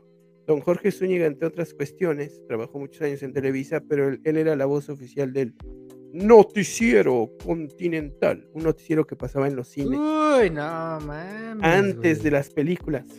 Bueno. Güey, eso, eso, no mames, era viejísimo. Don Jorge Zúñiga. No mames, yo estaba bien morrito, güey. Fíjate, hasta tú te acuerdas. Entonces no estás tan, ya no estás tan chavo, güey. Bueno. Así en el 85, güey. ¿Te acuerdas del noticiero continental? Jorge Zúñiga es... el que hacía la voz. De ese me contó, pero mi papá, güey. Hace no mucho, hace no mucho, bueno, hace unos 10 años tenía un programa que se, que se llamaba, en Radio Fórmula, que se llamaba ah, Lo que el viento no se llevó, que hablaba de Sí, el sí, sí. pasado de la Ciudad de México y bla, bla, bla, bla. Tal vez lo, lo ubiquen por eso. Bueno, lo que a mí me contó don Jorge Zúñiga una vez, que a Paco Stanley, que toda su vida trabajó en Televisa, se le conocían ahí, ahí en, Televisa, en esta empresa, como el padrino, porque era el dealer que, que conectaba no solamente las drogas, sino también a las prostitutas. Prostitutas, obviamente, de, de las casas de las lomas de Chapultepec, lo que ahora se llamaría escorts, ¿no? Eh, entre otras cuestiones, porque me contó este señor, Paco era amante, ¿no? De una de, de las, de las señoras de ahí. Y los dealers y los conectes eh, con la droga y con, con, las prostitutas eran él y Jorge Alberto, Jorge Alberto Riancho, que era el otro locutor, la otra voz institucional de Televisa, que también Riancho, Riancho este, participaba junto con Paco. En ocasiones alternaban, ¿no? En, eh, alternaban sus turnos en la carabina de Ambrosio, por ejemplo. Bueno, pues resulta que Riancho murió hace muchísimos años por aquellas épocas de la carabina de Ambrosio. Eh, nunca se, se, aclaró bien su muerte, pero decía Radio Pasillo que se murió de un pasón, de un pasón de, de droga, de coca. No mames. Y a Paco Stanley se le conocía como el padrino. Así se le conocían ya desde que estaba en Televisa, ya toda esa fama de dealer, de, de, de conecte no solo con las drogas, sino con las prostitutas, ya, ya la traía desde Televisa. Digo, Benito Castro, pues sí, también Benito Castro se fue, se, se, ve que fue bien pedote, bien coco y bien. De, de, hecho, en la, en la, entrevista él menciona Benito Castro que él era el que le daba la, la coca a, a, Paco Stanley, ¿no? Como un poco defendiendo que él no estaba metido en esto que, que, que cuentas, ¿no? Yo, yo, creo que trata de lavar la imagen. Este, otro que se rumoraba que era el dealer también era este Víctor Iturbe el Pirulí cantante. Ah, que supuestamente también por eso. Que fue asesinado igual que Paco Stanley. ¿no? Uh -huh. Y cuando lo asesinan en 1999, pues el, el primero que arma un, un, pancho y un desmadre fue su amado patrón de, del gato, Ricardo Salinas Pliego, que se aprovechó de este hecho para tratar de deslegitimar el entrante gobierno de izquierda, por primera vez un gobierno de izquierda en la Ciudad de México que había, que había, que había sido elegido en 1997, de Cuauhtémoc Cárdenas. Entonces, el día que matan a, a, a Paco Stanley, sale este imbécil, que es Salinas Pliego, haciendo una editorial en su, noticiero Hechos, mostrando todo su fascismo y la, máxima frase fue, eh, ¿para qué las elecciones? ¿Para qué la democracia si no pueden controlar la violencia en la Ciudad de México? O sea, imagínate el speech de este pendejo, de este fascista, aprovechándose de este, este suceso, de este asesinato, para, para, sacar un discurso de ultraderecha, ¿no? Denostando la democracia en la Ciudad de México, que había dejado de ser el, eh, pues un distrito nada más controlado por el mismo partido gobernante y se había convertido ya en, un gobierno este, eh, democrático con un, con un este, gobernador, antes era, antes era el regente. ¿No? Sí, ya, ya, y, sí. y, y, y, pasa a convertirse ya en, a partir de 1997 en un gobierno democráticamente elegido, ganado por la izquierda desde entonces. Entonces, de ahí empezó un pleito de TV Azteca, principalmente de Salinas Pliego, con el gobierno de Cuauhtémoc Cárdenas, con Samuel del Villar, que era el, el entonces procurador, si, no, si mal no recuerdo, de, Ahí, ahí, va a aparecer en pantalla el Samuel sí, del ya, Villar. Ya, ahí, está, ahí está, ya, ya, ya falleció Samuel, Samuel del, Villar. Y ahorita te voy a contar otra cosa más. Ah, eh, Para pa que vean que aquí en el tribuna no nada más es chismecito. También es historia, chamacos. claro, no nada más el pejejito en las mañaneras. Yo también puedo venir a dar clases de historia aquí. A huevo, entonces, a ver, entonces síguele, síguele, ciudadano. Qué hace el gobierno de, de Cuauhtémoc Cárdenas y qué hace Samuel de- del Villar? Pues luego, luego, como al día o los dos días de que Salinas Pliego había hecho su show, sacan, sacan evidencias y dicen, no, pues para empezar, el, se, se encontró cocaína, se encontraron drogas ahí en, en el cadáver, ¿no? Del, del señor Stanley, era, era consumidor de drogas, sopas. Imagínate lo que en ese momento significó eh, Vive sin drogas. Vive sin Imagínate- drogas. Imagínate lo que en ese momento pre- eh, resultó este, presentar esta evidencia para, de cierta manera, desmontar el discurso de que había sido asesinado por una cuestión de inseguridad de en la Ciudad de México, como lo estaba manejando Salinas Pliego. Porque ya desde el hecho que dijeron, pues traía drogas, pues, sí, también es una cuestión de, pues en algo andaba metido, ¿no? Eh, hay que recordar que, dicen que lo, mandaron a asesinar los, hermanos a Mezcua porque como era dealer de este, pues, le debía dinero, ¿no? Ahora, en, esta guerra que, contra el gobierno de Cárdenas y contra Samuel del Villar, hubo una figura de una reportera que fue la golpeadora principal, la que se encargó de estar golpeando este, a Samuel del Villar, incluso iba a su casa a tocarle y se quejaba ella de que no le abría y de que y después se montó un falso atentado, se, se montó un falso atentado acusando a Samuel del Villar de haber intentado matar a esta reportera, que era nada más Lili ni Telles. nada menos que Lili Telles, La, ahora panista Lili la hoy Telles. senadora y que, que aspira y suspira, la, senadora superfascista que, que, que tiene el PAN, que se, que se de Morena al PAN y que es una de las principales voces del fascismo en este país, que entre otras cuestiones se, se- se puso a desinformar sobre las vacunas en medio de la pandemia, pues con el fin de que hubieran más muertes, por supuesto. Pero bueno, Lili Telles TV, pero obviamente no fue solo Lili Telles, fue TV Azteca, arma un falso atentado en contra de esta, esta reportera. Y, y recuerdo muy bien que la conferencia de prensa, creo que esto lo transmitió Televisa, porque también en ese tiempo había una guerra entre Televisa y TV Azteca, una guerra abierta. Mira, ahí está Jacobo, ¿no? Entrevistando a Mario Becerra. Todavía Jacobo Zabludovsky. Eh, Jacobo murió hace muy poco, relativamente. Y entrevistando a Mario Besares, pues el principal sospechoso.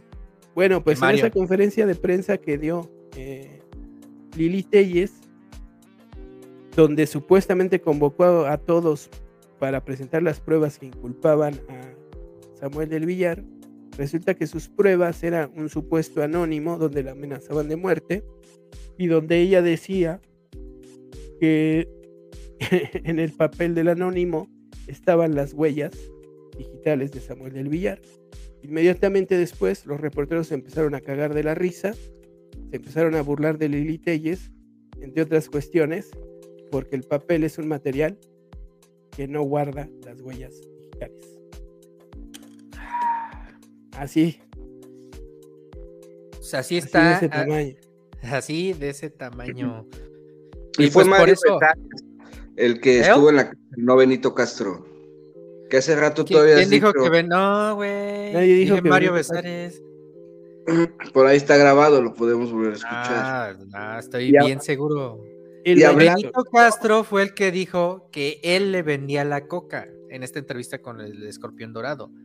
Yo jamás dije que Benito Juárez, este, que diga este, que Benito Castro. No, no, Hace sí lo una- dijiste. No, No, no, güey. Voy a No. corregir, fue el pedo, ya no lo, pero sí. Fue, eh, Yo, bueno. yo de- dije que Mario Besares fue el que estuvo acusado. otra vez, y vas a ver. No, lo a poner.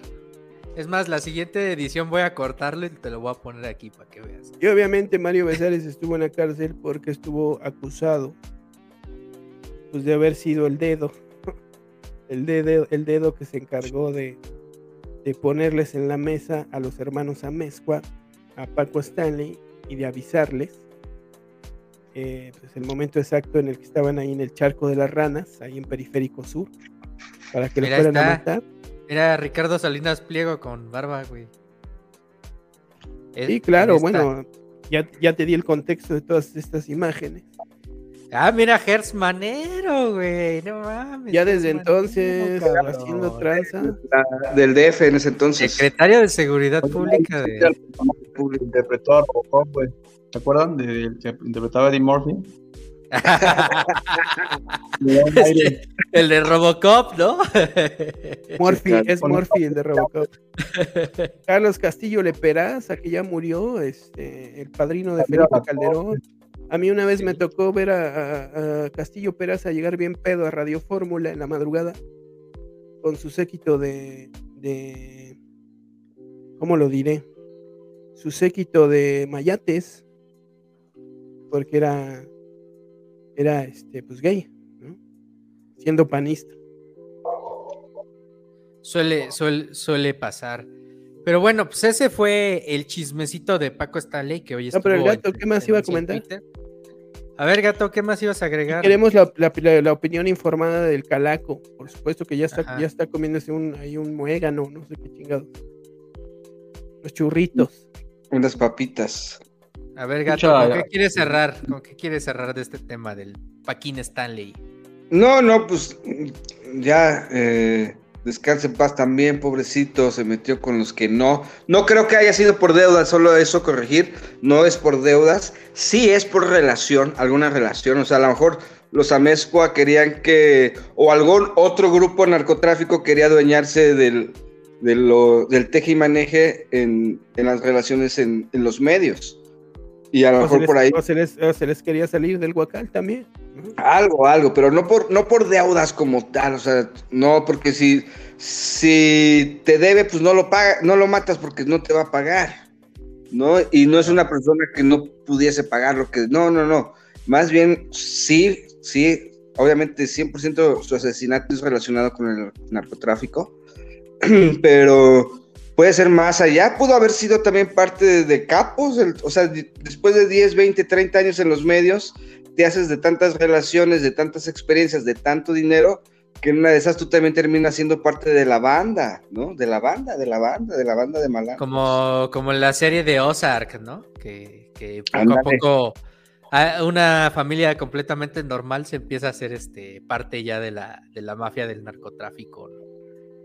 Sí, o sea, puede pasar, porque pues al final recordemos que eh, el mundo de la droga, el mundo de este pues de los cárteles que operan en México, pues no, no, no nada más es se están peleando en, en- el Triángulo Dorado, no nada más están peleando en la sierra, o sea, también, pues algún lugar eh, dentro de la comunidad de las clases altas, bajas y de todos los estratos económicos, pues eh, tiene que operar de alguna manera, ¿no?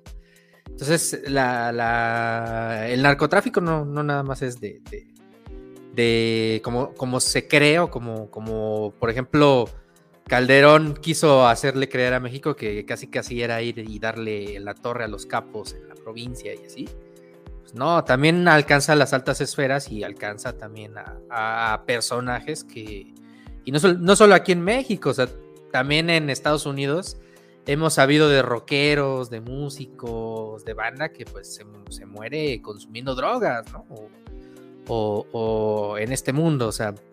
Y pues también por eso estuvimos platicando un poco de, de Paco Stanley, pero, o sea, a mí lo que me gustaría recordar fue es ese momento tan mítico de la En televisión. que al tan- mallito se le sale la grapa. tan- tan lindo, tan lindo que, que este, que también por eso pues ha estado viral el, el tema de, de Paco Stanley, cuando pues el famoso gallinazo para los que lo recuerden. Fue patentado. Gallinazo, gallinazo. ¡Gallinazo! Señoras y señores, y así era la televisión mexicana hace 20 años, 30 años. Pues sigue siendo, güey, sigue siendo Sigue siendo, parecido, sigue pero siendo. con nuevos personajes, nuevos influencers. ¡Suelo, suelo! ¡Suelo, suelo! Ahí es cuando se avienta una tercera como lagartija y cae el sobrecito de, Ahí está, ahí de está la grapa. Se le cae la grapa, la recoge, el otro güey se le queda viendo, se caga de Oye, la pero risa. aparte eso pues, no era un sobrecito de un gramo, eso era, Era, como no, era un pinche. un cuarto de- razón. Báilale, calaco, báilale. Dale, calaco. Gallinazo.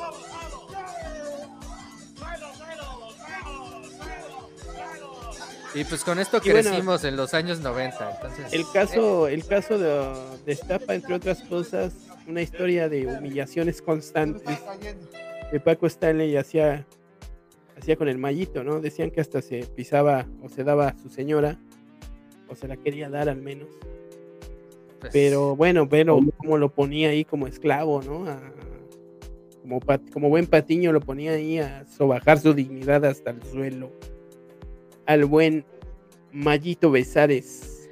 Que, que esa fue también otra de las teorías de conspiración, que justo por eso supuestamente este, Mario Besares lo había mandado Nos matar. dice, nos dice Monse pues, Monquiqui. no, al final no fue eso. A ver, Dice Monse Monquiqui, yo recuerdo con lo de Paco Stanley iba llegando de la escuela, iba en cuarto de primaria y dio la nota Garralda, otra momia polillada de los medios, y todos vueltos locos con la información y mil teorías, pero en los medios siempre a cuadro le tiran a los políticos y saliendo del programa se van a comer, se van a comer ellos. Igual lo viví en, en- en TV Azteca. Quien no baila el gallinazo no tuvo infancia, nos dice. Quien no baila el gallinazo no tuvo infancia. Y sí, o sea, al Pero- final, todos lo sabemos, todos los que hemos trabajado en algún medio de comunicación, pues sabemos que no pueden estar despegados de, de la política. Es Pero falta la, la- la opinión informada del buen Calakmul acerca de A ver, Calakmul, danos tu opinión informada de, de Paco Stanley. ¿Cuántos años tenías pues, cuando, cuando ocurrió esto? Iba como en quinto o sexto de primaria, no recuerdo bien. Hace algunos ayeres, pero bueno, la nota en su momento, pues ya estabas en la prepa, güey. Ya estabas guacatón, Calaco. Güey, ya, ya estabas está- berijón. ya- ya- ya ibas por tu primer hijo, no te Ya ibas por tu segunda hija, Calaco, no inventes. exactamente. Bueno, el hecho es que ese día precisamente todos los medios estaban con la especulación. Y como tal, yo no lo seguía, no me gustaba ese tipo de programaciones, pero bueno, mi abuelita en ese entonces era fanática de Paco Stanley desde sus inicios y como dicen, pues precisamente era como, como el, presentador, el animador del- de, los medios o, o de este tipo de, de programas, era muy reconocido que inclusive pues se paralizó por mucho, por muchas horas, ¿no? Much- veíamos ahí las imágenes, los videos de la consternación de muchas, muchas señoras, mucha gente que estaba al tanto de, de ese, pro- de ese programa, lo que antes este, pues nos daban los medios, ¿no? Lo que había, simplemente era la- lo único que con los, lo que entretenía mucha gente. Y entonces era un boom. Lo de la muerte de, de Paco Stanley. Ahorita ya mostraron cuál fue la, la realidad o cuál fue una de las realidades. Pero yo recuerdo muy evidentemente que en uno de sus programas eh, llevó Mario Besares a su hijo y era idéntico a Paco Stanley. güey. A ti. Entonces yo sí me creí en, ese- en su momento una- e- esa historia de, de que posiblemente por eso este, cons- conspiratorias lo habían matado ¿no? y lo había puesto y evidentemente pues fue el principal, el, el presunto culpable, el cual fue. Este, pues quién no bailó un, un gallinazo, estaba el timón. Ese era, era lo único que nos entretenía ese tipo de cosas. Una analogía como decía Don Ramón con el chavo del 8, así lo hacía con Mario Besares y todos. Además, el, el Calaco conoció al tío Gamboín cuando era niño, ¿verdad, Calaco? Sí, pues, ese sí lo fui a ver a un teatro, güey, muy ilusionado, le dije que me portaba bien, que si ahora sí me traían mi Nintendo, mi Super Nintendo, y como al año que me lo traen, entonces yo siempre fui fanático del tío Gamboín y del gato GC, no sé si lo recuerden también. Ese, Con ese todo es eso, de mi época, el gato GC también. ¿no? el gato GC. Pero bueno, pues ya saben, a través del tiempo se va dando las historias y la realidad de las cosas y pues ni pedo, ya está muertito, Paco está en paz, salud. Pues ni pedo, ya este, se murió el, el Paco Stanley. Oye, y antes de irnos, este, nos mandaste un reporte. ¿Quieres presentar tu, tu reporte, Calaco, antes de irnos? ¿Qué, qué, qué reporteaste hoy? Los estaba invitando precisamente en la tarde, ya andaba haciendo un traslado. Ajá. Eh, eh, guste invitándolos a los programas los días martes y jueves. Últimamente no he estado presente, ha habido mucho trabajo, andamos por la calle sobre la nota con nuestros propios recursos, pero bueno, ahí seguimos este, este, informándoles y esta es una presentación para que sigan Tribuna de Necios los martes y los jueves o en alguna ocasión que lo amerite. Así que si la vas a presentar, pues vámonos. A huevo, el calaquito rifándose, invitando a la bandita. Sigan al, al calaquito en arroba ricalac, el, el mejor reportero del mundo. Ahí, este, denle like. Aparte, este, síganlo en Instagram también. Luego pone sus fotos acá de galán de barrio y, y hasta se van a enamorar de- del calaco. Entonces, Aurelio. es el licenciado de Godossi. ¿Qué tal? Buenas tardes a todos nuestros compañeros, amigos de Tribuna de Necios. El día de hoy recuerden seguirnos martes 24 de mayo. Tribuna de Necios, Tribuna de Necios, ya vamos para allá. Información al tanto, verás. Reporte Calacul, anécdotas de Chelías, de Chabrías, del Ciudadano Cake, de Búfalo Tatanca, del Gran Berry y de todo, el Cremaster, todos. Estamos el día de hoy al tanto de las noticias, de la información. Recuerda seguirnos por las redes sociales, Instagram, Twitter, Facebook, YouTube, por todas las redes sociales. Recuerda que Tribuna de Necios tiene una de formación y sobre todo que lo más importante son ustedes, nuestro, nuestra audiencia. Así que recuerden los martes a partir de las 8 de la noche y los días jueves. Recuerden también Reporte Calacún, estamos en toda la ciudad, aquí en Catepec, Morelos, seguimos al tanto y pronto, pronto vamos a estar donde haya denuncia ciudadano Calacún. Recuerda, el día de hoy tenemos información muy importante, así que vámonos con todo, Tribuna de Necios, Tribuna. Vamos a prender la sirena porque ya vamos llegando a los estudios de Tribuna de Necios.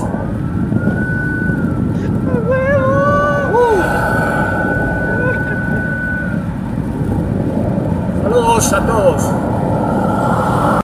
No mames, pinche calaco, el, el reporte más chingón que has hecho de, de- Se mamó el calaco. Calaco paramédico, rescatista, salvándonos del aburrimiento a todos. para los que nos escuchen, para los que nos escuchen en Spotify, váyanse a YouTube. Váyanse a YouTube o a, o a Twitch este, para que vean al calaco reporteando desde una ambulancia en la acción, para que vean que Calaco es este es un hombre de de acción. Calaco paramédico. ya- ya me, me venía viendo la patrulla, güey, para hacer todo ese tipo de maniobras. Pero bueno. Muy bien, muy bien, Calaco. Pues chingón, oye, hoy, hoy sí estuvo chingón tu reporte.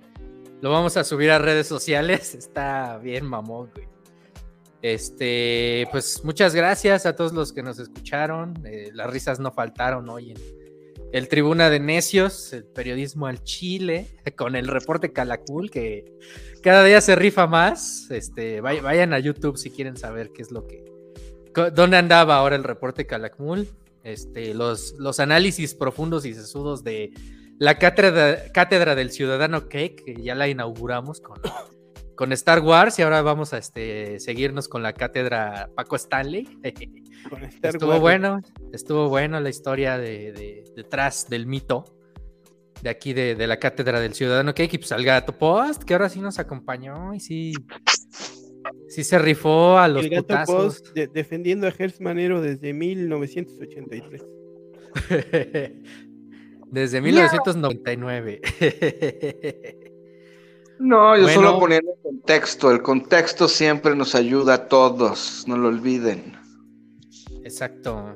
No, pues el contexto también para toda la bandita que nos esté escuchando y que ahí este no se vayan con las fake news, que sepan que hay muchas versiones y vertientes de la noticia.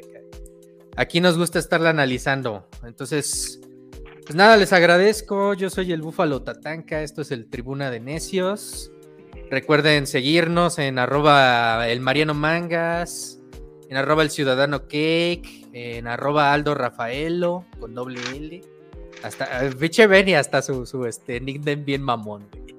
Este, arroba el gato Este post. es italiano, tú no sabes, es Aldo Rafaelo. Rafaelo, Rafaelo.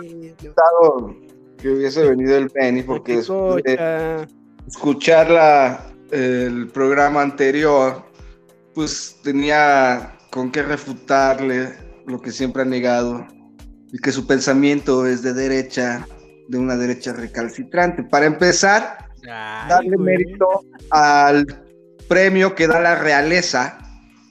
¿Qué más de derecha se puede ser? que darle todo el mérito que, a un premio que da la realeza de España cuando su rey vive en Arabia Saudita porque no puede vivir en su territorio porque está lleno de Princesa de. Asturias, ¿no? Sí, Princesa claro, de Asturias. claro, claro. Si, Estaba, que no bueno, sepa, estaba muy, sepa estaba muy el- enojado el Benny porque AMLO no lo felicitó. no sepa, y ahí la verdad es que ya después a toro pasado, claro, pero escuchando el programa yo dije, no es posible que alguien instruya al Benny, por favor. ¿Cómo es posible que le todavía fuera eh, los premios Nobel, todavía fuera el premio Pulitzer que da al final la universidad en, este, en Estados Unidos, en Washington, u otros premios? No, el príncipe de Asturias, por favor. Es el príncipe de la derecha por, por excelencia y de ahí podríamos revisar que no, que no lo tocaron. ¿Qué mexicanos han ganado ese premio? Todos relacionados siempre a la derecha y todos siempre relacionados. Bueno, por, por ahí está una, que ahí te va, Elena, Elena Poniatowska. Y ese día la festejó el peje, entonces. Tómala, gato, tómala. ¡Pum! Ahí, ahí está No, como. bueno, se, se- se- se podría salvar y por ahí también podría encontrarle una justificación al nombre de Elena Poniatowska, pero vamos a, a concentrarnos. Y después, no solo eso, después indignado de por qué el peje no lo había ni pelado, ni la chingada, pues dices, no, no mames, es que no es pelar a, este güey. Además, pues la arqueología mexicana ha dado a muchos, a muchos arqueólogos, que él sea el más conocido, pues también responde a por qué Krause es el más conocido en teoría, como editor, escritor o lo que sea. No, no, pero sí tiene muchos méritos.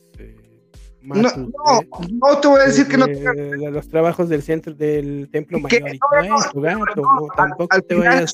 su gran, su gran, Es un buen académico, es de derecha, eso sí te la compro, es de derecha, es su salinista, gran por supuesto. justificación del Beni era Pero que eso no le quita que sea un buen académico, gato. no, no, no les quita eso, pero también él tampoco puede garantizar que cuatro años después de lo que se dijo, que dijo el Peque, el PG, era cuando se fundó la Gran Tenochtitlán. Tampoco él puede decir a ciencia cierta que fue en el año de 1325. De hecho, cualquier fecha ya, cuando estás, cuando empiezas a, a estudiar entre que la historia junto con la antropología y la arqueología, porque ya no solo es historia, ya no solo es lo que te cuentan, es lo que medianamente tú dices, ah, bueno, este tipo de construcción lo datamos de tal siglo a tal siglo, las dataciones son de siglos a veces, ya cuando te vas a, a- y más aquí en Mesoamérica y más cuando estamos hablando de más de cinco siglos.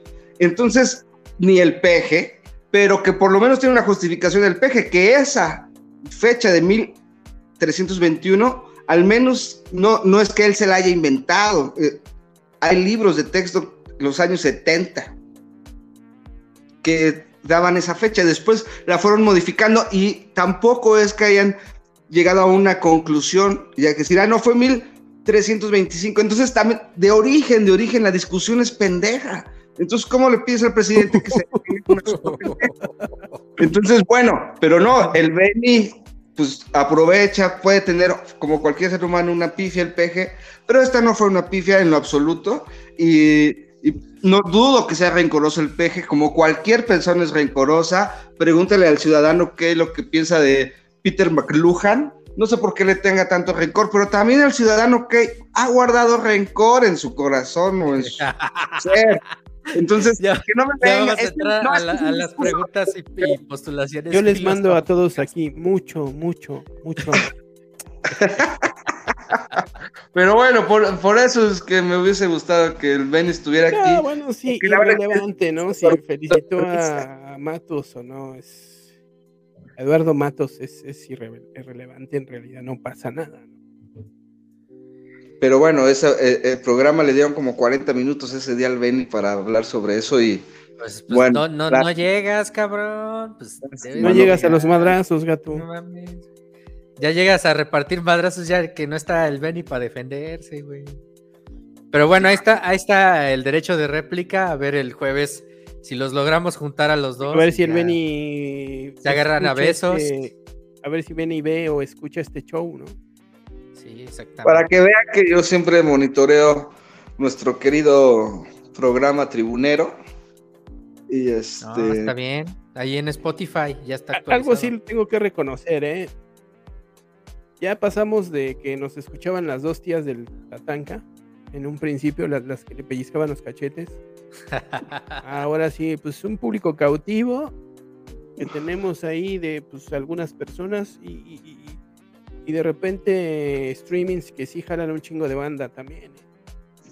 Sí, nada, más- nada y más es constancia. Es constancia. A es este tema eh, nada es- más.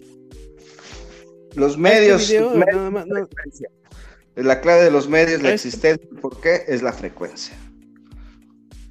A este video nada más titúlale que hablamos sobre el mame de, de la muerte de Paco Stanley o qué estabas haciendo cuando murió Paco Stanley, que fue mame en las redes. Y vas a ver Sí. que jala, ¿eh?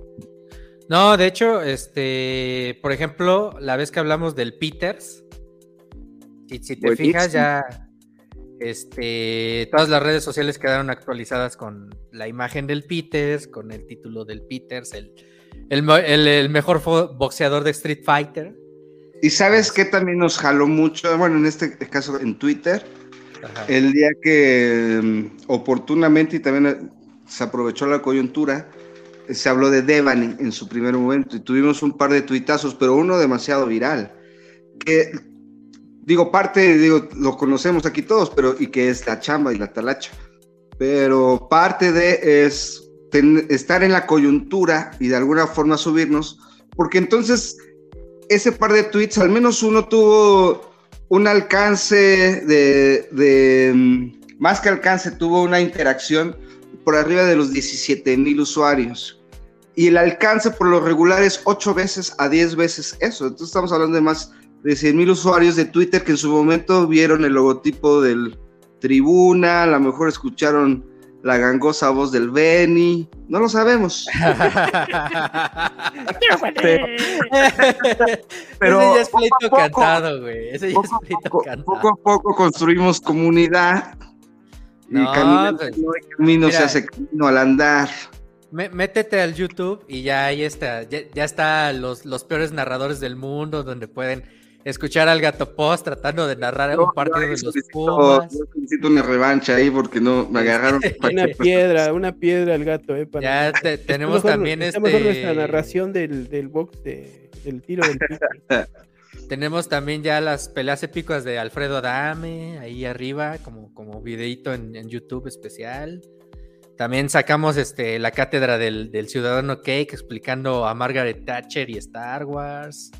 No, y o- Este- temas de, de- en, en su momento en marzo sobre el, el feminismo y sobre la lucha feminista, que poco a poco, y yo siempre lo dije, se lo dije al Búfalo Tatán, que en su momento a los finados Cremasters y a los finados...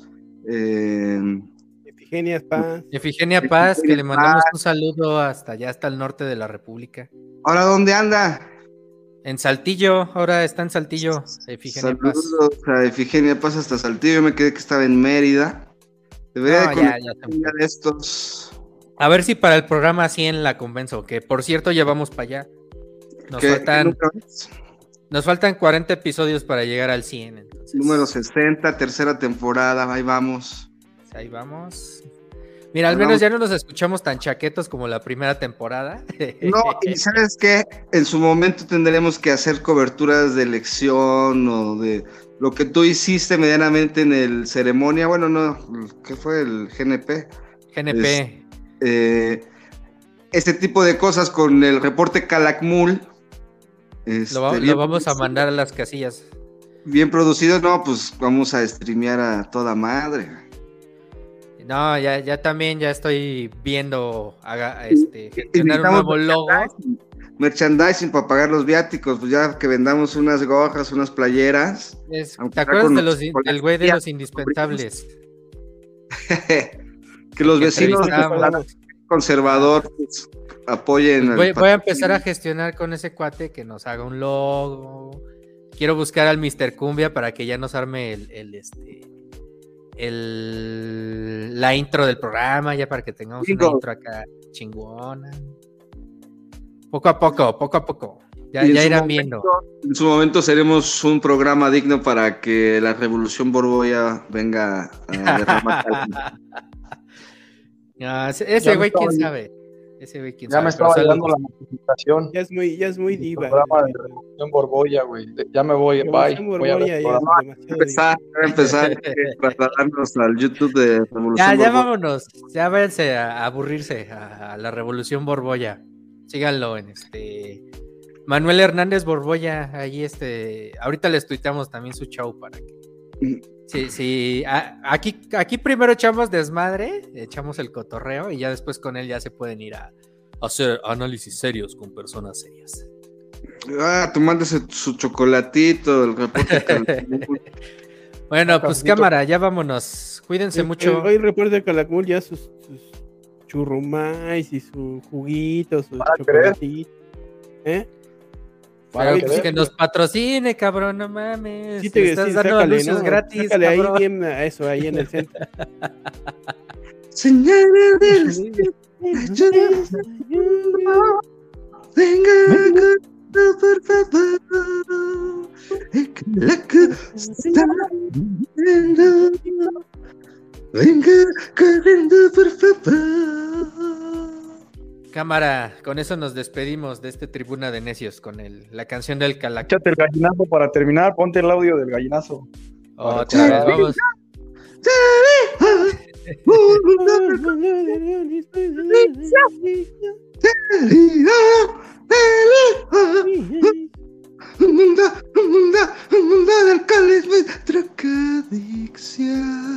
Vámonos con. Vámonos con esta rolita que pidió el Calaco para todos ustedes. ¡El gallinazo! Súbele, súbele, papá. Que se oiga. Que se oiga. Va, va, gallinazo, gallinazo, mallito, va, va, va. Pa' abajo. La primera, gallinazo, vuelta al foro. Vuelta al plato, vuelta al plato, moviendo las alitas, moviendo las alitas. Segundo a ser el clavado. pericazo. Uh, El el pericazo. gallinazo se convirtió en pericazo, señores, se le salió ahí. Se le salió la bolsa de coca, el Paco lo quiere matar, se caga de la risa y dice, uff, qué vergüenza, qué bochorno. Paren. Pues vámonos, vámonos con esto. Cuídense mucho. Eso fue el Tribuna de Necios y eso fue el gallinazo. Nos escuchamos el jueves. Nos vemos. Bye. Saca la, saca la grapa. pues dile a Mario Besares, güey.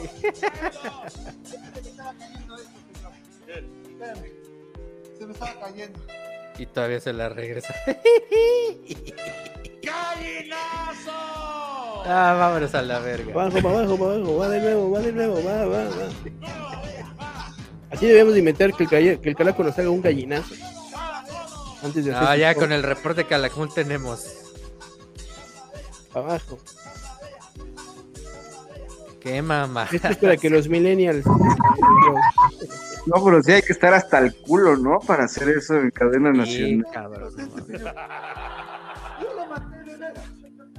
Sí, hay que estar bien coco, ¿eh? Para estar haciendo esas mamadas. No, man. ya vámonos, ya vámonos.